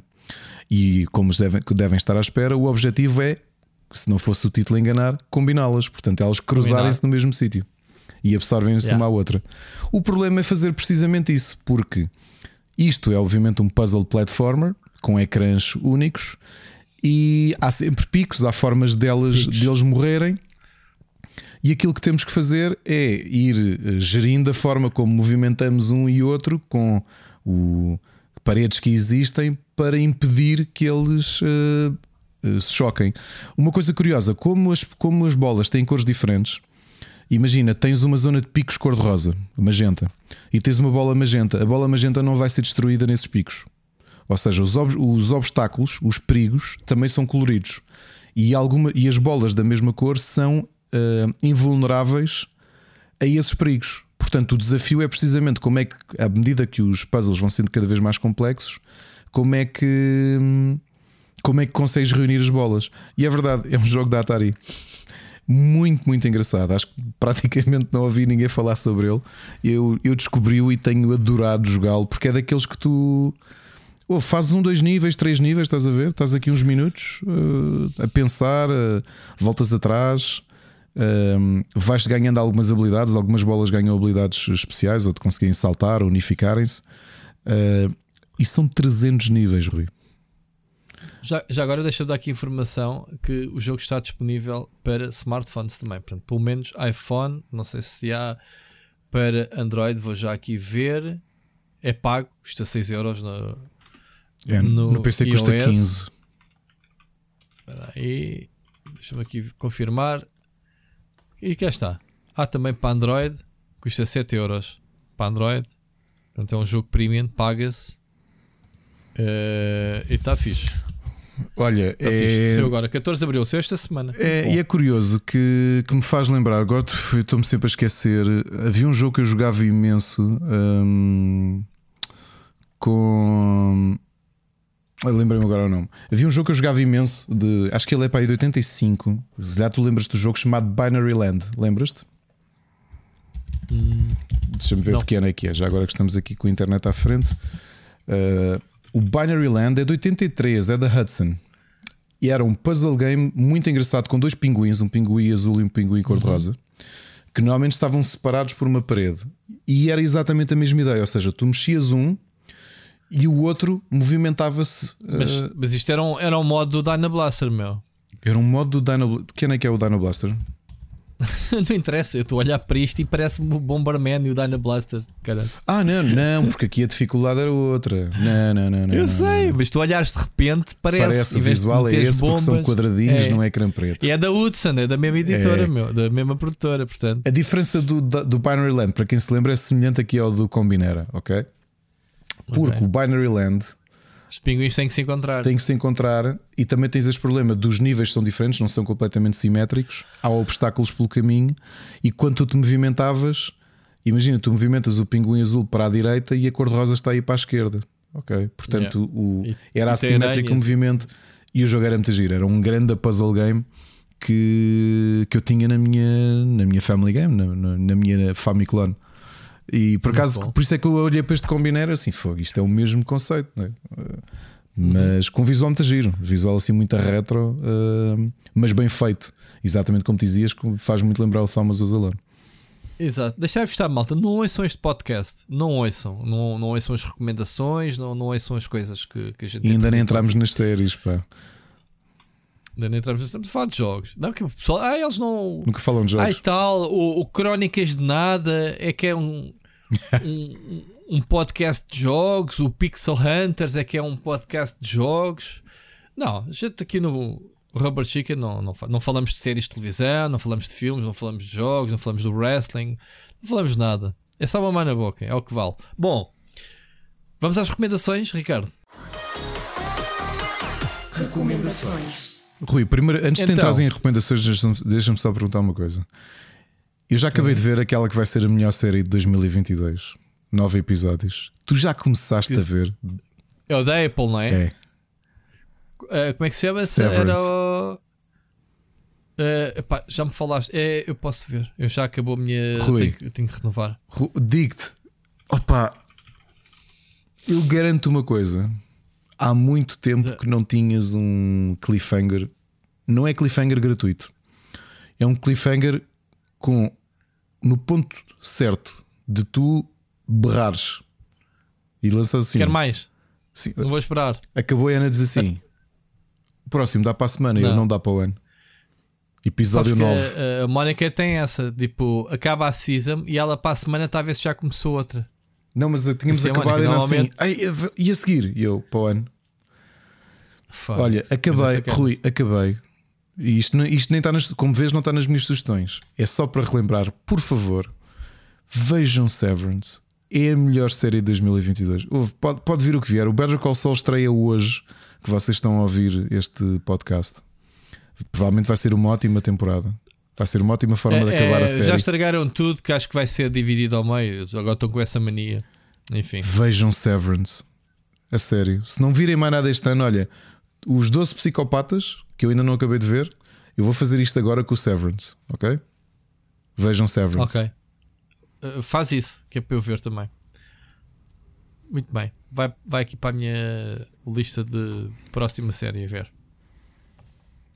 Mais coisas. Então, já que pegaste tu, força. Para começar, há um filme muito divertido na Netflix chama, e que está no top, que é o Metal o, uh, Lords of Metal, Metal Lords. Uh, os Mestres do Metal, acho em português. Uh, que é aquele típico filme de escola de ah, vai haver uma Battle of the Bands, só que neste caso é sobre jovens metaleiros. Hum. E acho que funciona muito bem. O produtor executivo é o Tom Morello. E acho que é uma boa representação para os dias de hoje, até para adolescentes da idade da tua filha, por exemplo, que se calhar não, já não têm bem ideia da, da cultura do metal. É uma boa forma de, de falar do metal, sabes? É, acho que é respeitosa, é, quebra alguns estereótipos e é um filme. Epá, não é um filme para mudar a vida, é daqueles filmes para tu veres num domingo à tarde, ok? Mas uhum. bem feito. Acho que vale a pena. Os três personagens são muito bons. E eu passei o filme todo a gozar com um deles porque dizia que ele parecia o Steven Wilson e, e depois percebi que era de propósito. Era ele? Era mesmo? Era. Fizeram assim um, com um ar de nerd, com os óculos, com o cabelinho assim até à bochecha, estás a ver? Um, e eu, eu, aliás, eu era passámos o filme todo a chamar-lhe o, Steve, o Steven Wilson da Wish. E depois fomos a ver. E era de propósito que o rapaz era parecido com o Steven Wilson. Um, ótimo filme para verem. Portanto, uma hora e meia, uma hora e vinte, não, não vai mudar a vossa vida, vale a pena. Comecei finalmente a ver Vikings. Isto é aquela sugestão que estou a dar, mas que vocês todos já ouviram, portanto. Da primeira temporada? Primeira temporada, comecei agora. Só agora? É pá, tenho que retomar. Surpresa da semana. Eu não esperava gostar tanto de How I Met Your Father como gostei.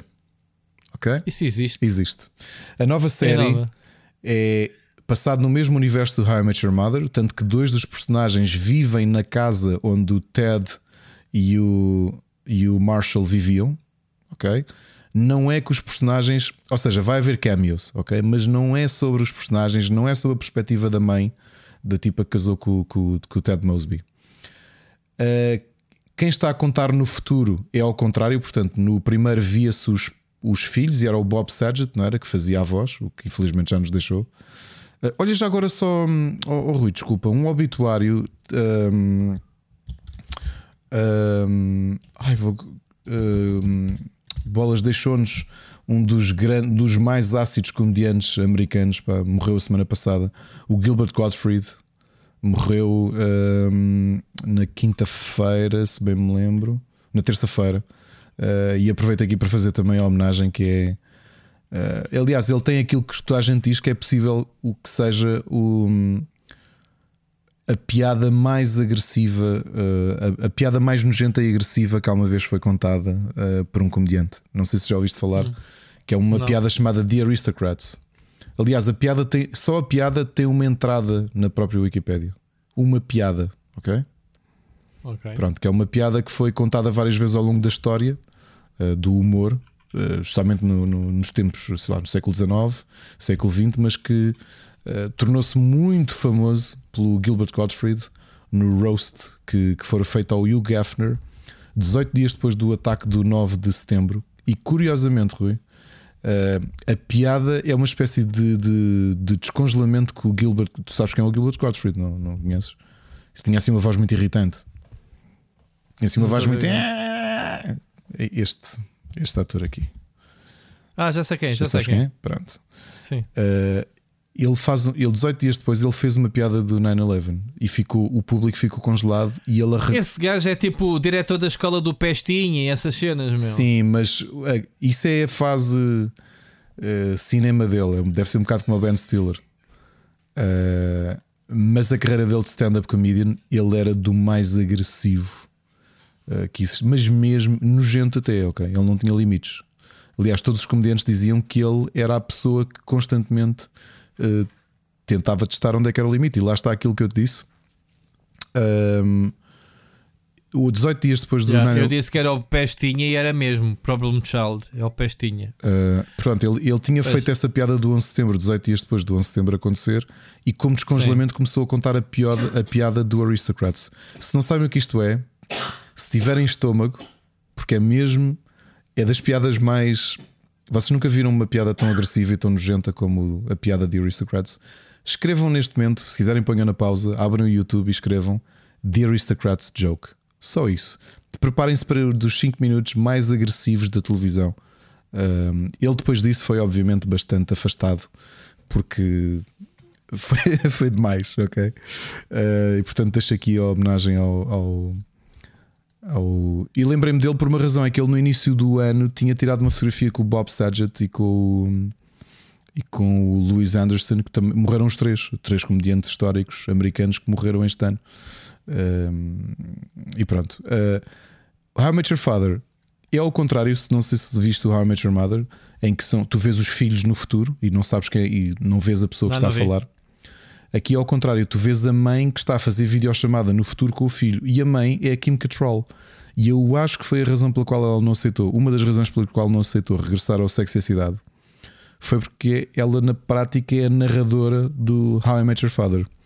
Quem faz a personagem dela no passado, que é o nosso presente, é a Hilary Duff. E fiquei surpreendido, acho que. Uh, ou seja, a série não é tão boa como elenco como o How I Met Your Mother, porque realmente os personagens do Barney, da Marshall, da Lily e o Ted e a Robin, cada um deles era muito interessante. Portanto, a sitcom era realmente muito poderosa. Por isso é que toda a gente diz que uh, How I Met Your Mother é, uh, está no mesmo patamar de Friends, que os personagens todos são muito identificativos e muito fortes como, como personagens de comédia. O How I Met Your Father não é tão poderoso mas acho que tem capacidade para poder ser uma boa sitcom. E, e para além disso, uh, já agora nos perguntem: está na net, não está ainda disponível em nenhum serviço, e as temporadas são de 10 episódios. Eu gostei bastante da, da série, muito mais do que estava à espera, ok? Continuando em comédias, acabou de estrear a primeira sitcom, vamos chamar-lhe sitcom, da Catherine Tate, da comediante britânica. Uh, ela, foi a Netflix quem financiou, é a histórica comediante britânica, que foi também companion do Doctor Who. Chama-se Hard Cell e a melhor descrição que posso fazer é um cruzamento entre o The Office, relembrando que a Catherine Tate entrou também no The Office. Uh, é um cruzamento entre The Office e uh, Orange is the New Black. Portanto, um mockumentary sobre a vida numa prisão feminina, em que Catherine Tate faz de diretora da prisão, faz de um uh, guarda masculino e depois faz de quatro prisioneiras do, do, desta prisão britânica. Não é muito boa a série. Por acaso fiquei muito desiludido porque série escrita por ela, criada por ela, nota-se que a Netflix está a tentar apostar em grandes nomes da comédia britânica, nomeadamente depois do sucesso que tiveram com o Ricky Gervais, não é? com, com, com as suas séries, tanto o. o não é Dexter, uh, não, agora não me lembro como é que se chama a série. E esta última que toda a gente adorou, adorou não é? O The Afterlife. E portanto há aqui uma uhum. aposta da Netflix em pegar em grandes nomes da comédia britânicas e dar-lhes carta branca para fazerem o que, o que quiserem. Infelizmente, Hard Cell não é muito bom. Ok? Uh, vou acabar de ver, são seis episódios, mas é limitado. É um humor um bocadinho fraquinho, um, ehm, repetitivo até. Portanto, acho que a Catherine Tate perdeu a oportunidade de fazer uma boa série. Descoberta da Ana. Uh, começámos a ver ontem, são seis episódios, uma, uma minissérie. Uh, Mónica já defurou Anatomy of Scandal. Anatomy of a Scandal, uh, uma série britânica sobre uh, um caso de um caso de adultério de um ministro do governo inglês. Protagonizado já agora é o, é o Rupert é, Friend. É o Rupert, o Rupert Friend. Homeland. Que houve, ou Hitman. Eu não sabia que ele era. O, é o Peter Quinn do Homeland. Eu não sabia uhum. que ele era britânico. Portanto, ele quando começou a falar, eu. Hã? Ok. Já agora ele vai ser o Grand Inquisitor da série Obi-Wan Kenobi, para quem está à espera que a série, que a série saia. Portanto, o, ah, é? é? o ah, Rupert Friend, que é, que é o ministro, o ministro do interior, uhum. que, que tem este escândalo de adultério.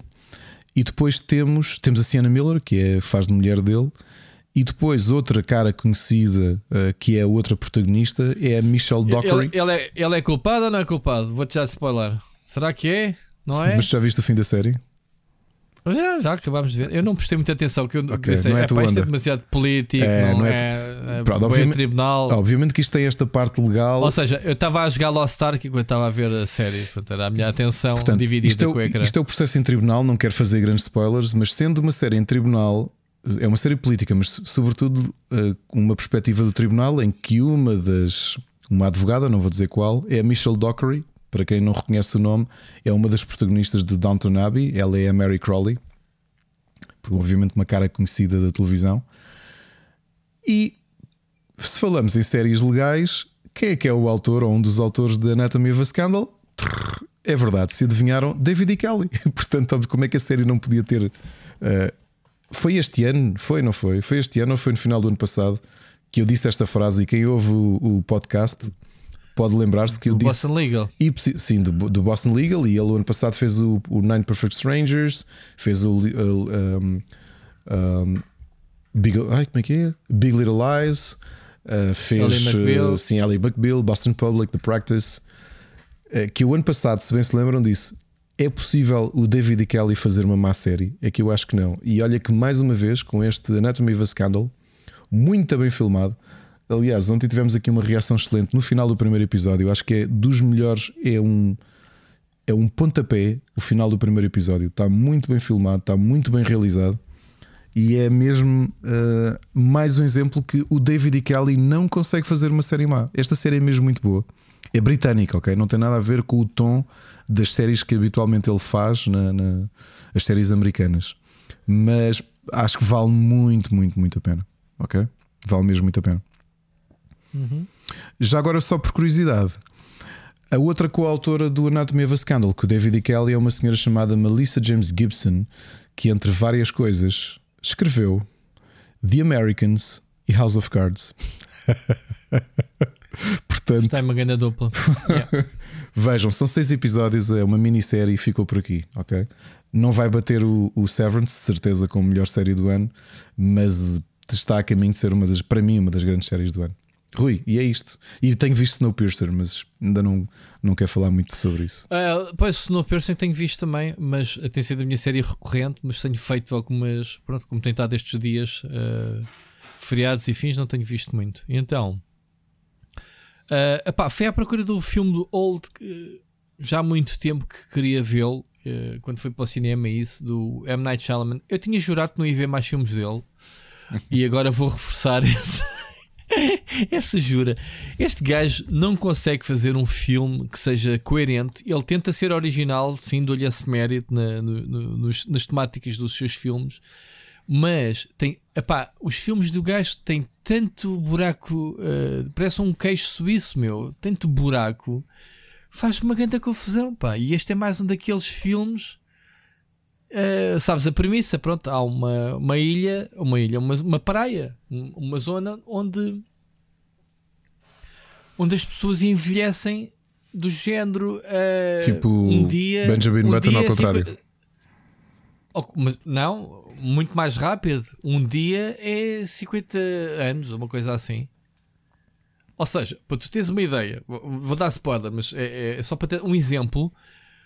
Uh, os, os putos crescem tão rápido na ilha que há um casal de putos de 5 ou 6 anos que eles acabam por se tornar adolescentes. Pronto, isso está no trailer, isso, uh, que, é, que é isso. Eles uh, vão conversar para dentro de uma tenda. Quando chegam cá fora, ela vem com uma barriga de 9 meses. ok. Uh, e, e, dá à luz logo ali de seguida, antes de, do pessoal chegar, dá logo ali à luz. Ou, ou, seja, outro spoiler que eu posso dar, só para dar um exemplo do, cena da curiosidade de ver. Estou-te a esfaquear a tua ferida sara mais rápido do que eu dou a segunda facada. Estás a ver? Eu esfaquear-te e tu a, a curar as tuas é, feridas. É mais um daqueles casos. É que eu acho que o M. Night Shyamalan, o problema dele não são as boas ideias, porque, por exemplo, o Unbreakable eu acho que é um bom filme, o Six Sense também é um bom filme. Eu acho que ele foca-se demasiado. Não, o Six Sense é um clássico, é daqueles filmes vezes uma vez na tua vida e é um grande filme. O Unbreakable é um bom Pá. filme. Um break já não é tão bom. Não, não é depois, um. Claro. já viste a trilogia? Não vi, não. O Split e o Glass ainda não vi. Tens que ver depois os outros. Mas, uh, mas aquilo que eu te estou a dizer é que eu acho que o problema do M. Night Shyamalan, e eu estava a sentir isso. Lembras-te que eu, o ano passado uh, estava a acompanhar a série do uh, que ele tem na, na, Apple TV, estava a gostar o The Servant, e quando aquilo chegou à segunda temporada pensei, ah, oh, God. Uh... Ah, pá, aconteceu isso com outra série dele ele, ele, tem aquela série do Netflix também com duas seasons. Eu vi a primeira e não quis ver a segunda, que é aquela da cidade cheia ah, de bichos à Pines. volta. Exatamente, exatamente. Não vi, não vi. É pá. Ah, o problema deste gajo é. Ele quer sempre há dar uma um cena twist. sobrenatural. É, ele- Há uma cena sobrenatural. E o twist é uma merda. Não, Se, epá, é literalmente. São todos. Olha, o The Village. o, God, The Village. o- O, Lady in the Water. Pronto. Sim. o Lady in the O The Water. Happening. ah, pá, fogo. O, o Six Sense é o melhor pelo seu. ah, Mas pá, eu acho que o problema dele, eu, o problema dele, eu não sei se não foi isso que é. O Six Sense Como é o do Mel Gibson? O do Mel Gibson é também uma o porcaria, Signs. meu. Ai, aqui, é, o dos- é dos filmes mais estúpidos que eu já vi. O qual? Qual? O O. Signs, sim. É que, sabes que eu acho que o- eu não sei se isto aconteceu ou não. Eu não sei se o, o Six Sense é o terceiro filme do Shyamalan e foi um sucesso tremendo. Eu Foi acho o qual? que o Foi Six o quê? Sense foi o, o, o terceiro filme dele e foi um grande sucesso. Sim, sim. Epá, foi muito bom, man. A história estava bem feita. Eu acho que Pá, o problema foi o filme teve tanto sucesso que ele, ele deve ter metido na cabeça que aquilo funciona sempre com um twist. Tanto que tinhas o Robot Chicken, estava sempre a gozar com o M. Night Shyamalan, que era a cena do What a Twist! Que é todos os filmes dele acontece uma coisa, mas parece que ele está só a fazer, parece que está assim com, com uma ansiedade do caraças do tem de contar, aí, aí ao fim, aí, nem estás a ver do fim, ao fim, estás a ver? Ele parece que só está focado no fim, o resto, e depois o fim é ah, pronto, ok, era isto, está bem. E este é igual. E então, A justificação. não É, contes, vou não contar. contes, mas é, Não é, é não cocó, conto. não? É, é muito estúpido. Opá, mas depois tens eh, buracos para caras que é, ok, tudo o que está naquela ilha, naquela praia, envelhece com uma rapidez, tudo o que é tipo orgânico. Pá, e depois a justificação, porque oh, tá bem, ok, as pessoas descobrem que estou a envelhecer, então bora lá bazar daqui. Opá, não podes bazar. Não podes bazar porque há uma razão. Sabes que me estás a lembrar, mas ao contrário, Cocoon. É pá, o Cocoon era muito bom. Pois Calma, estás a falar do clássico do Gutenberg. o- Sim, sim. o Steve Gutenberg. Ok, eh, não, isso era muito bom. os velhotes que iam para a coitados. Sim. sim, sim, sim, sim. Isso é um clássico. Ah, agora, este. este eh, eh, o- pá, uma coisa que eu, estás o constantemente a desafiar do género. ah, ah, não sei o quê, eh, os corpos envelhecem, não sei o quê. Vês, por exemplo, um cadáver que deu à praia e passados 5 minutos está, já, já, já está, hum, a carne já hum, está em osso, está em ossada. Estás a ver esse tipo de pormenores de, do efeito do envelhecimento ali. E tu começas a ver eh, que eles ah, comem. E eu penso, digo assim, ah, então, mas a comida não apodrece? Não, a comida está sempre boa. As- as- o farnel que eles levaram para a praia está sempre bom, que é a comida deles. Ah, ah, depois há outra que é os putos fartaram-se de comer. Sim, porque eles, como a envelhecer, eh, o, o, o metabolismo deles também acelerou. Portanto, eles têm- estão sempre a comer, a comer, comer, comer, comer. Eu disse, "Ya, ya, e há comida para satisfazer a velocidade com que eles estão a envelhecer, não é? Se tivesses que comer a quantidade, epá, epá, eu digo-te uma coisa: o filme é péssimo, meu. Eu, eu, eu jurei. Já tem aqui um filme Knock at the Cabin para 2023. Eu não quero ver mais filmes do gajo. Fogo, Tá não aqui a mais- promessa. Eu não, olha, eu não vi o After Earth, não sei o que é isto. Ouvi. Eu não vi. Ainda por cima é com, a família, é com a Smith. família Smith toda. Ah, eu vi com, com o filho, todos, o pai e o filho. Todos. E com a, com a, com a- Eu acho que fui enganado com este filme. Eu vi este filme sem saber que era do M. Shyamalan. Pronto. Já me enganou. Ok. Já nem me lembro como é que é o filme. Mas não vi o The Visit. Agora, vi o Split e o Glass, porque pronto, eh, era a continuação do, do Unbreakable. Eh, epá, mas este Old tinha ficado com muita curiosidade. Pensei, epá, isto é bem da fixe, eh, bom conceito. Aquele sítio o pessoal envelhece, ok. Qual é que será o twist? Epá, esquece o twist, meu. Esquece o twist. Estás-me- a dar estás-me a dar pica para ir- Em Não, off não, não, posso-te contar. Mas é tão mau o twist. Tão mau. Porque pronto. Ok. Vejam Old, malta. Vejam Ou não. Old. Bom, o que, é que, que é que eu vi mais? Epá, vi este fim de semana também. Lembrei-me da Disney, o Morte no Nilo da Agatha Christie, o clássico. É a sequela do. A sequela do, do Expresso da. Como é que se chama-se? Morte no Expresso, não era? Simão no Expresso Oriente. Expresso do Oriente com o Poirot, portanto, a versão do versão nova do, do Poirot, eh, foi, foi os filmes do, do Kenneth Branagh. Branagh. Um, eu, eu, gosto, pá, eu gosto deste Poirot, uh, muito inteligente, sempre, uh, com um elenco muito bom, com a, com a atriz que faz de Mulher Maravilha com, e com outros. Uh, e é aquela do tentar baralhar as cartas, tentar tipo perceber um, um grande dão-te primeiro um grande background até que aconteça o, o, o, mistério, não é? o crime, digamos assim, e tu ficas a pensar: não é quem é o culpado, é quem é que vai morrer, quem é que vai ser deste grupo todo, quem é que vai morrer, né? quem é que vai ser o. quem é que está a pedi-las, né? Estás assim. E é giro, é giro de ver, portanto, vejam, vejam, tem alguns twists giros, uh, como sempre. Uh, pronto, é um filme com porra, toda a gente conhece. Toda a gente conhece. Portanto, está na Disney, na Disney Plus se quiserem ver.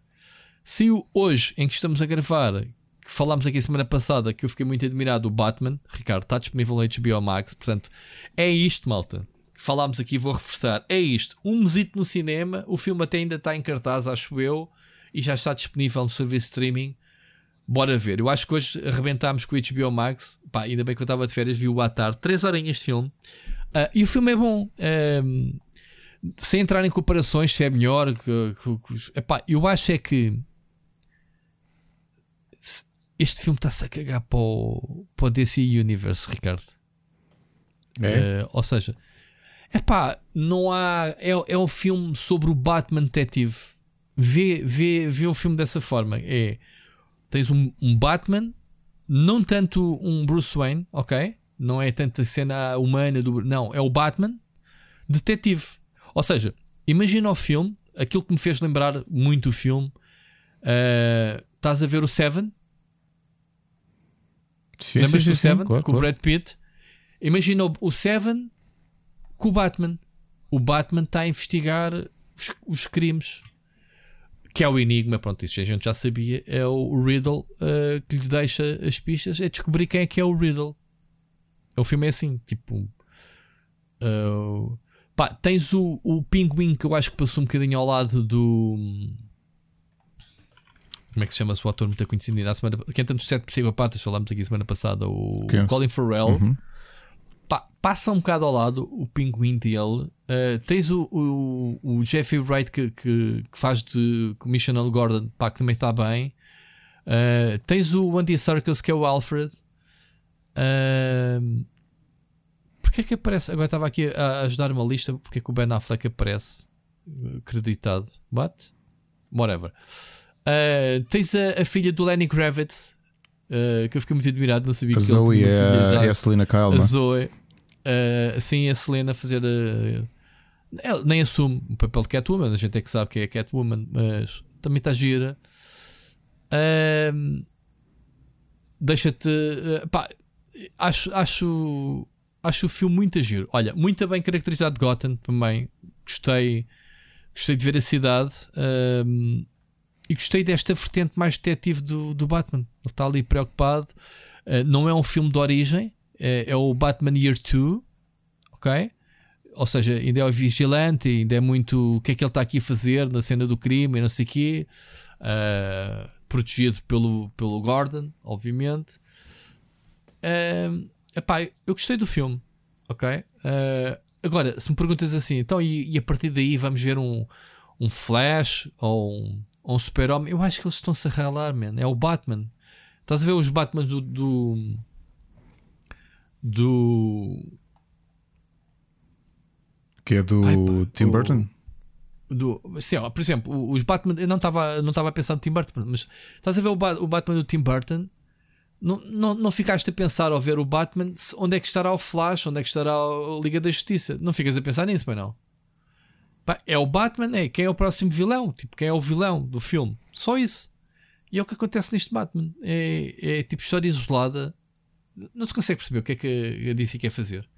Ou seja, podias pensar, este é o Batman que vai relançar uh, a Liga de Justiça, uma coisa assim, não é? Não é isso. Não sei, não sei, acho que não. Acho que eles não, não estão interessados neste. Não fiquem com essa sensação. Ok? Uh, pá, está a giro, está tá a giro. Vê, pá, desculpas para não ver, man. HBO está lá. Uh, Vejam-no, obviamente. Uh, hoje, por ter ido ao centro comercial e por ter estreado esta semana o Monstros Fantásticos 3, fiquei naquela, epá, é agora que eu vou ver isto. Nunca vi. Chegámos depois de ver o Batman. A segunda parte da sessão de cinema foi ver o primeiro filme, agora vou ver os dois e depois eventualmente o terceiro. E estou a gostar. Tu já viste isto? Gostas de Harry Vi Potter? O primeiro. Nunca...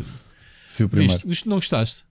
Eu, eu gostei do, do, do, a personagem do Newt, acho adorável. Uh, mais a bicharada.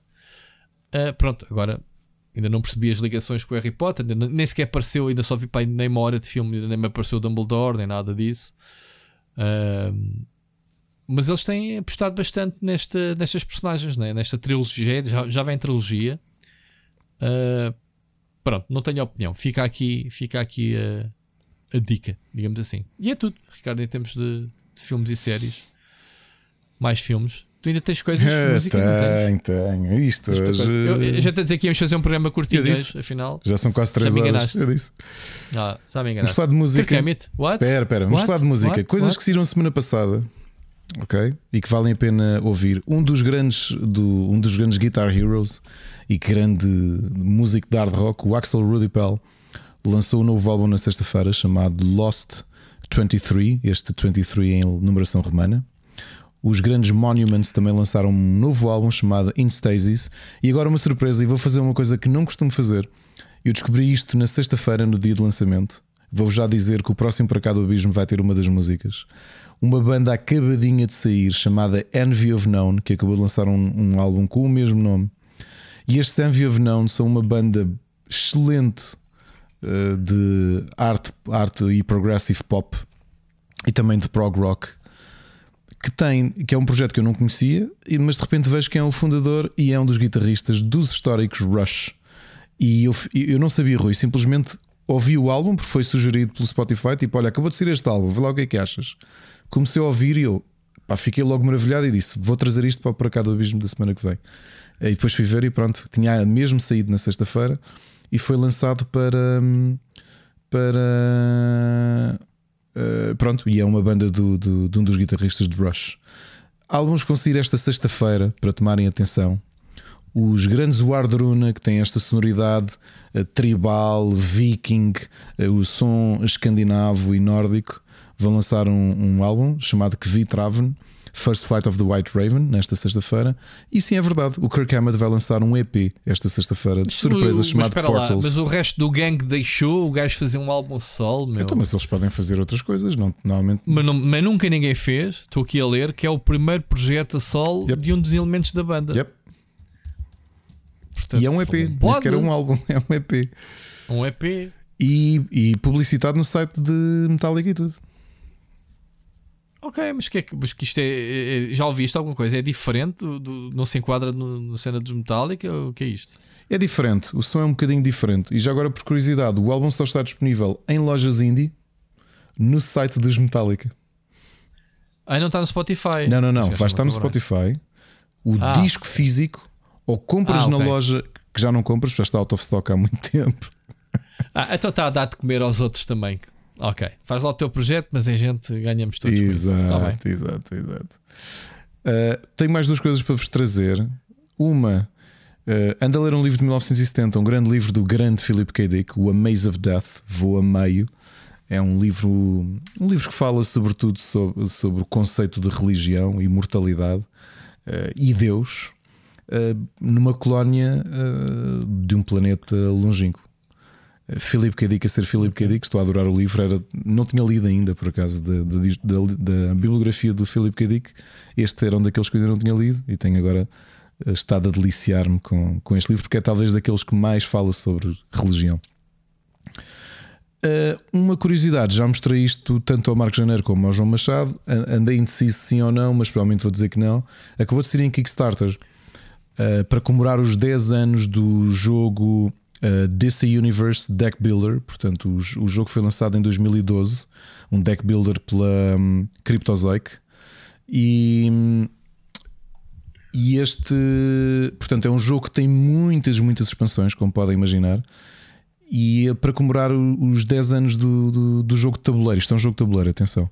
Uh, para comemorar o jogo de tabuleiro, uh, fizeram uma expansão exclusiva de Kickstarter dedicada ao Injustice. Mas para quem quer colecionar, uh, eles têm um pledge que custa 345 dólares em que podem ter tudo o que já foi lançado até hoje do DC Universe Deck Building Game. E olhem que é muita coisa. É, parece, é um valor elevado, mas uh, se comprar individualmente, isto é coisa para ficar à volta dos 900 ou 1000 euros. Sendo que ainda por cima traz todos os exclusivos, cartas exclusivas de Kickstarter. Eu andei a pensar seriamente, uh, mas não só não quero gastar tanto dinheiro, como uh, deck builders até são dos meus géneros favoritos, mas eu não sei se gosto assim tanto deste para, para meter nisto. Mas já agora, quem quiser meter-se num deck builder.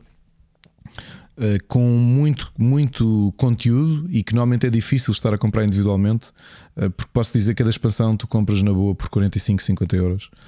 E aqui tens as expansões todas, mais uma expansão nova. Portanto, se quiserem ser loucos ou loucas e comprar logo tudo de uma vez, têm aqui esta oportunidade. E é tudo, Rui. Isto é tudo de recomendações. Nossa, muita coisinha, muita coisinha boa mesmo. Muito bem, Ricardo. Estamos conversados esta semana. Muita coisa ainda para ver. Vai ver o Batman. Hum. Eu vou ver. Eh, eu, eu vou ver a recomendação da série que estão a fazer do do. Nem tens aqui escrito, agora esqueci-me outra vez. Tenho aqui já registado o Severance, ok? Para ver. Muito bem, Ricardo, ouvimos para a semana. Pá, um grande ouvimos abraço. para a semana, um grande abraço.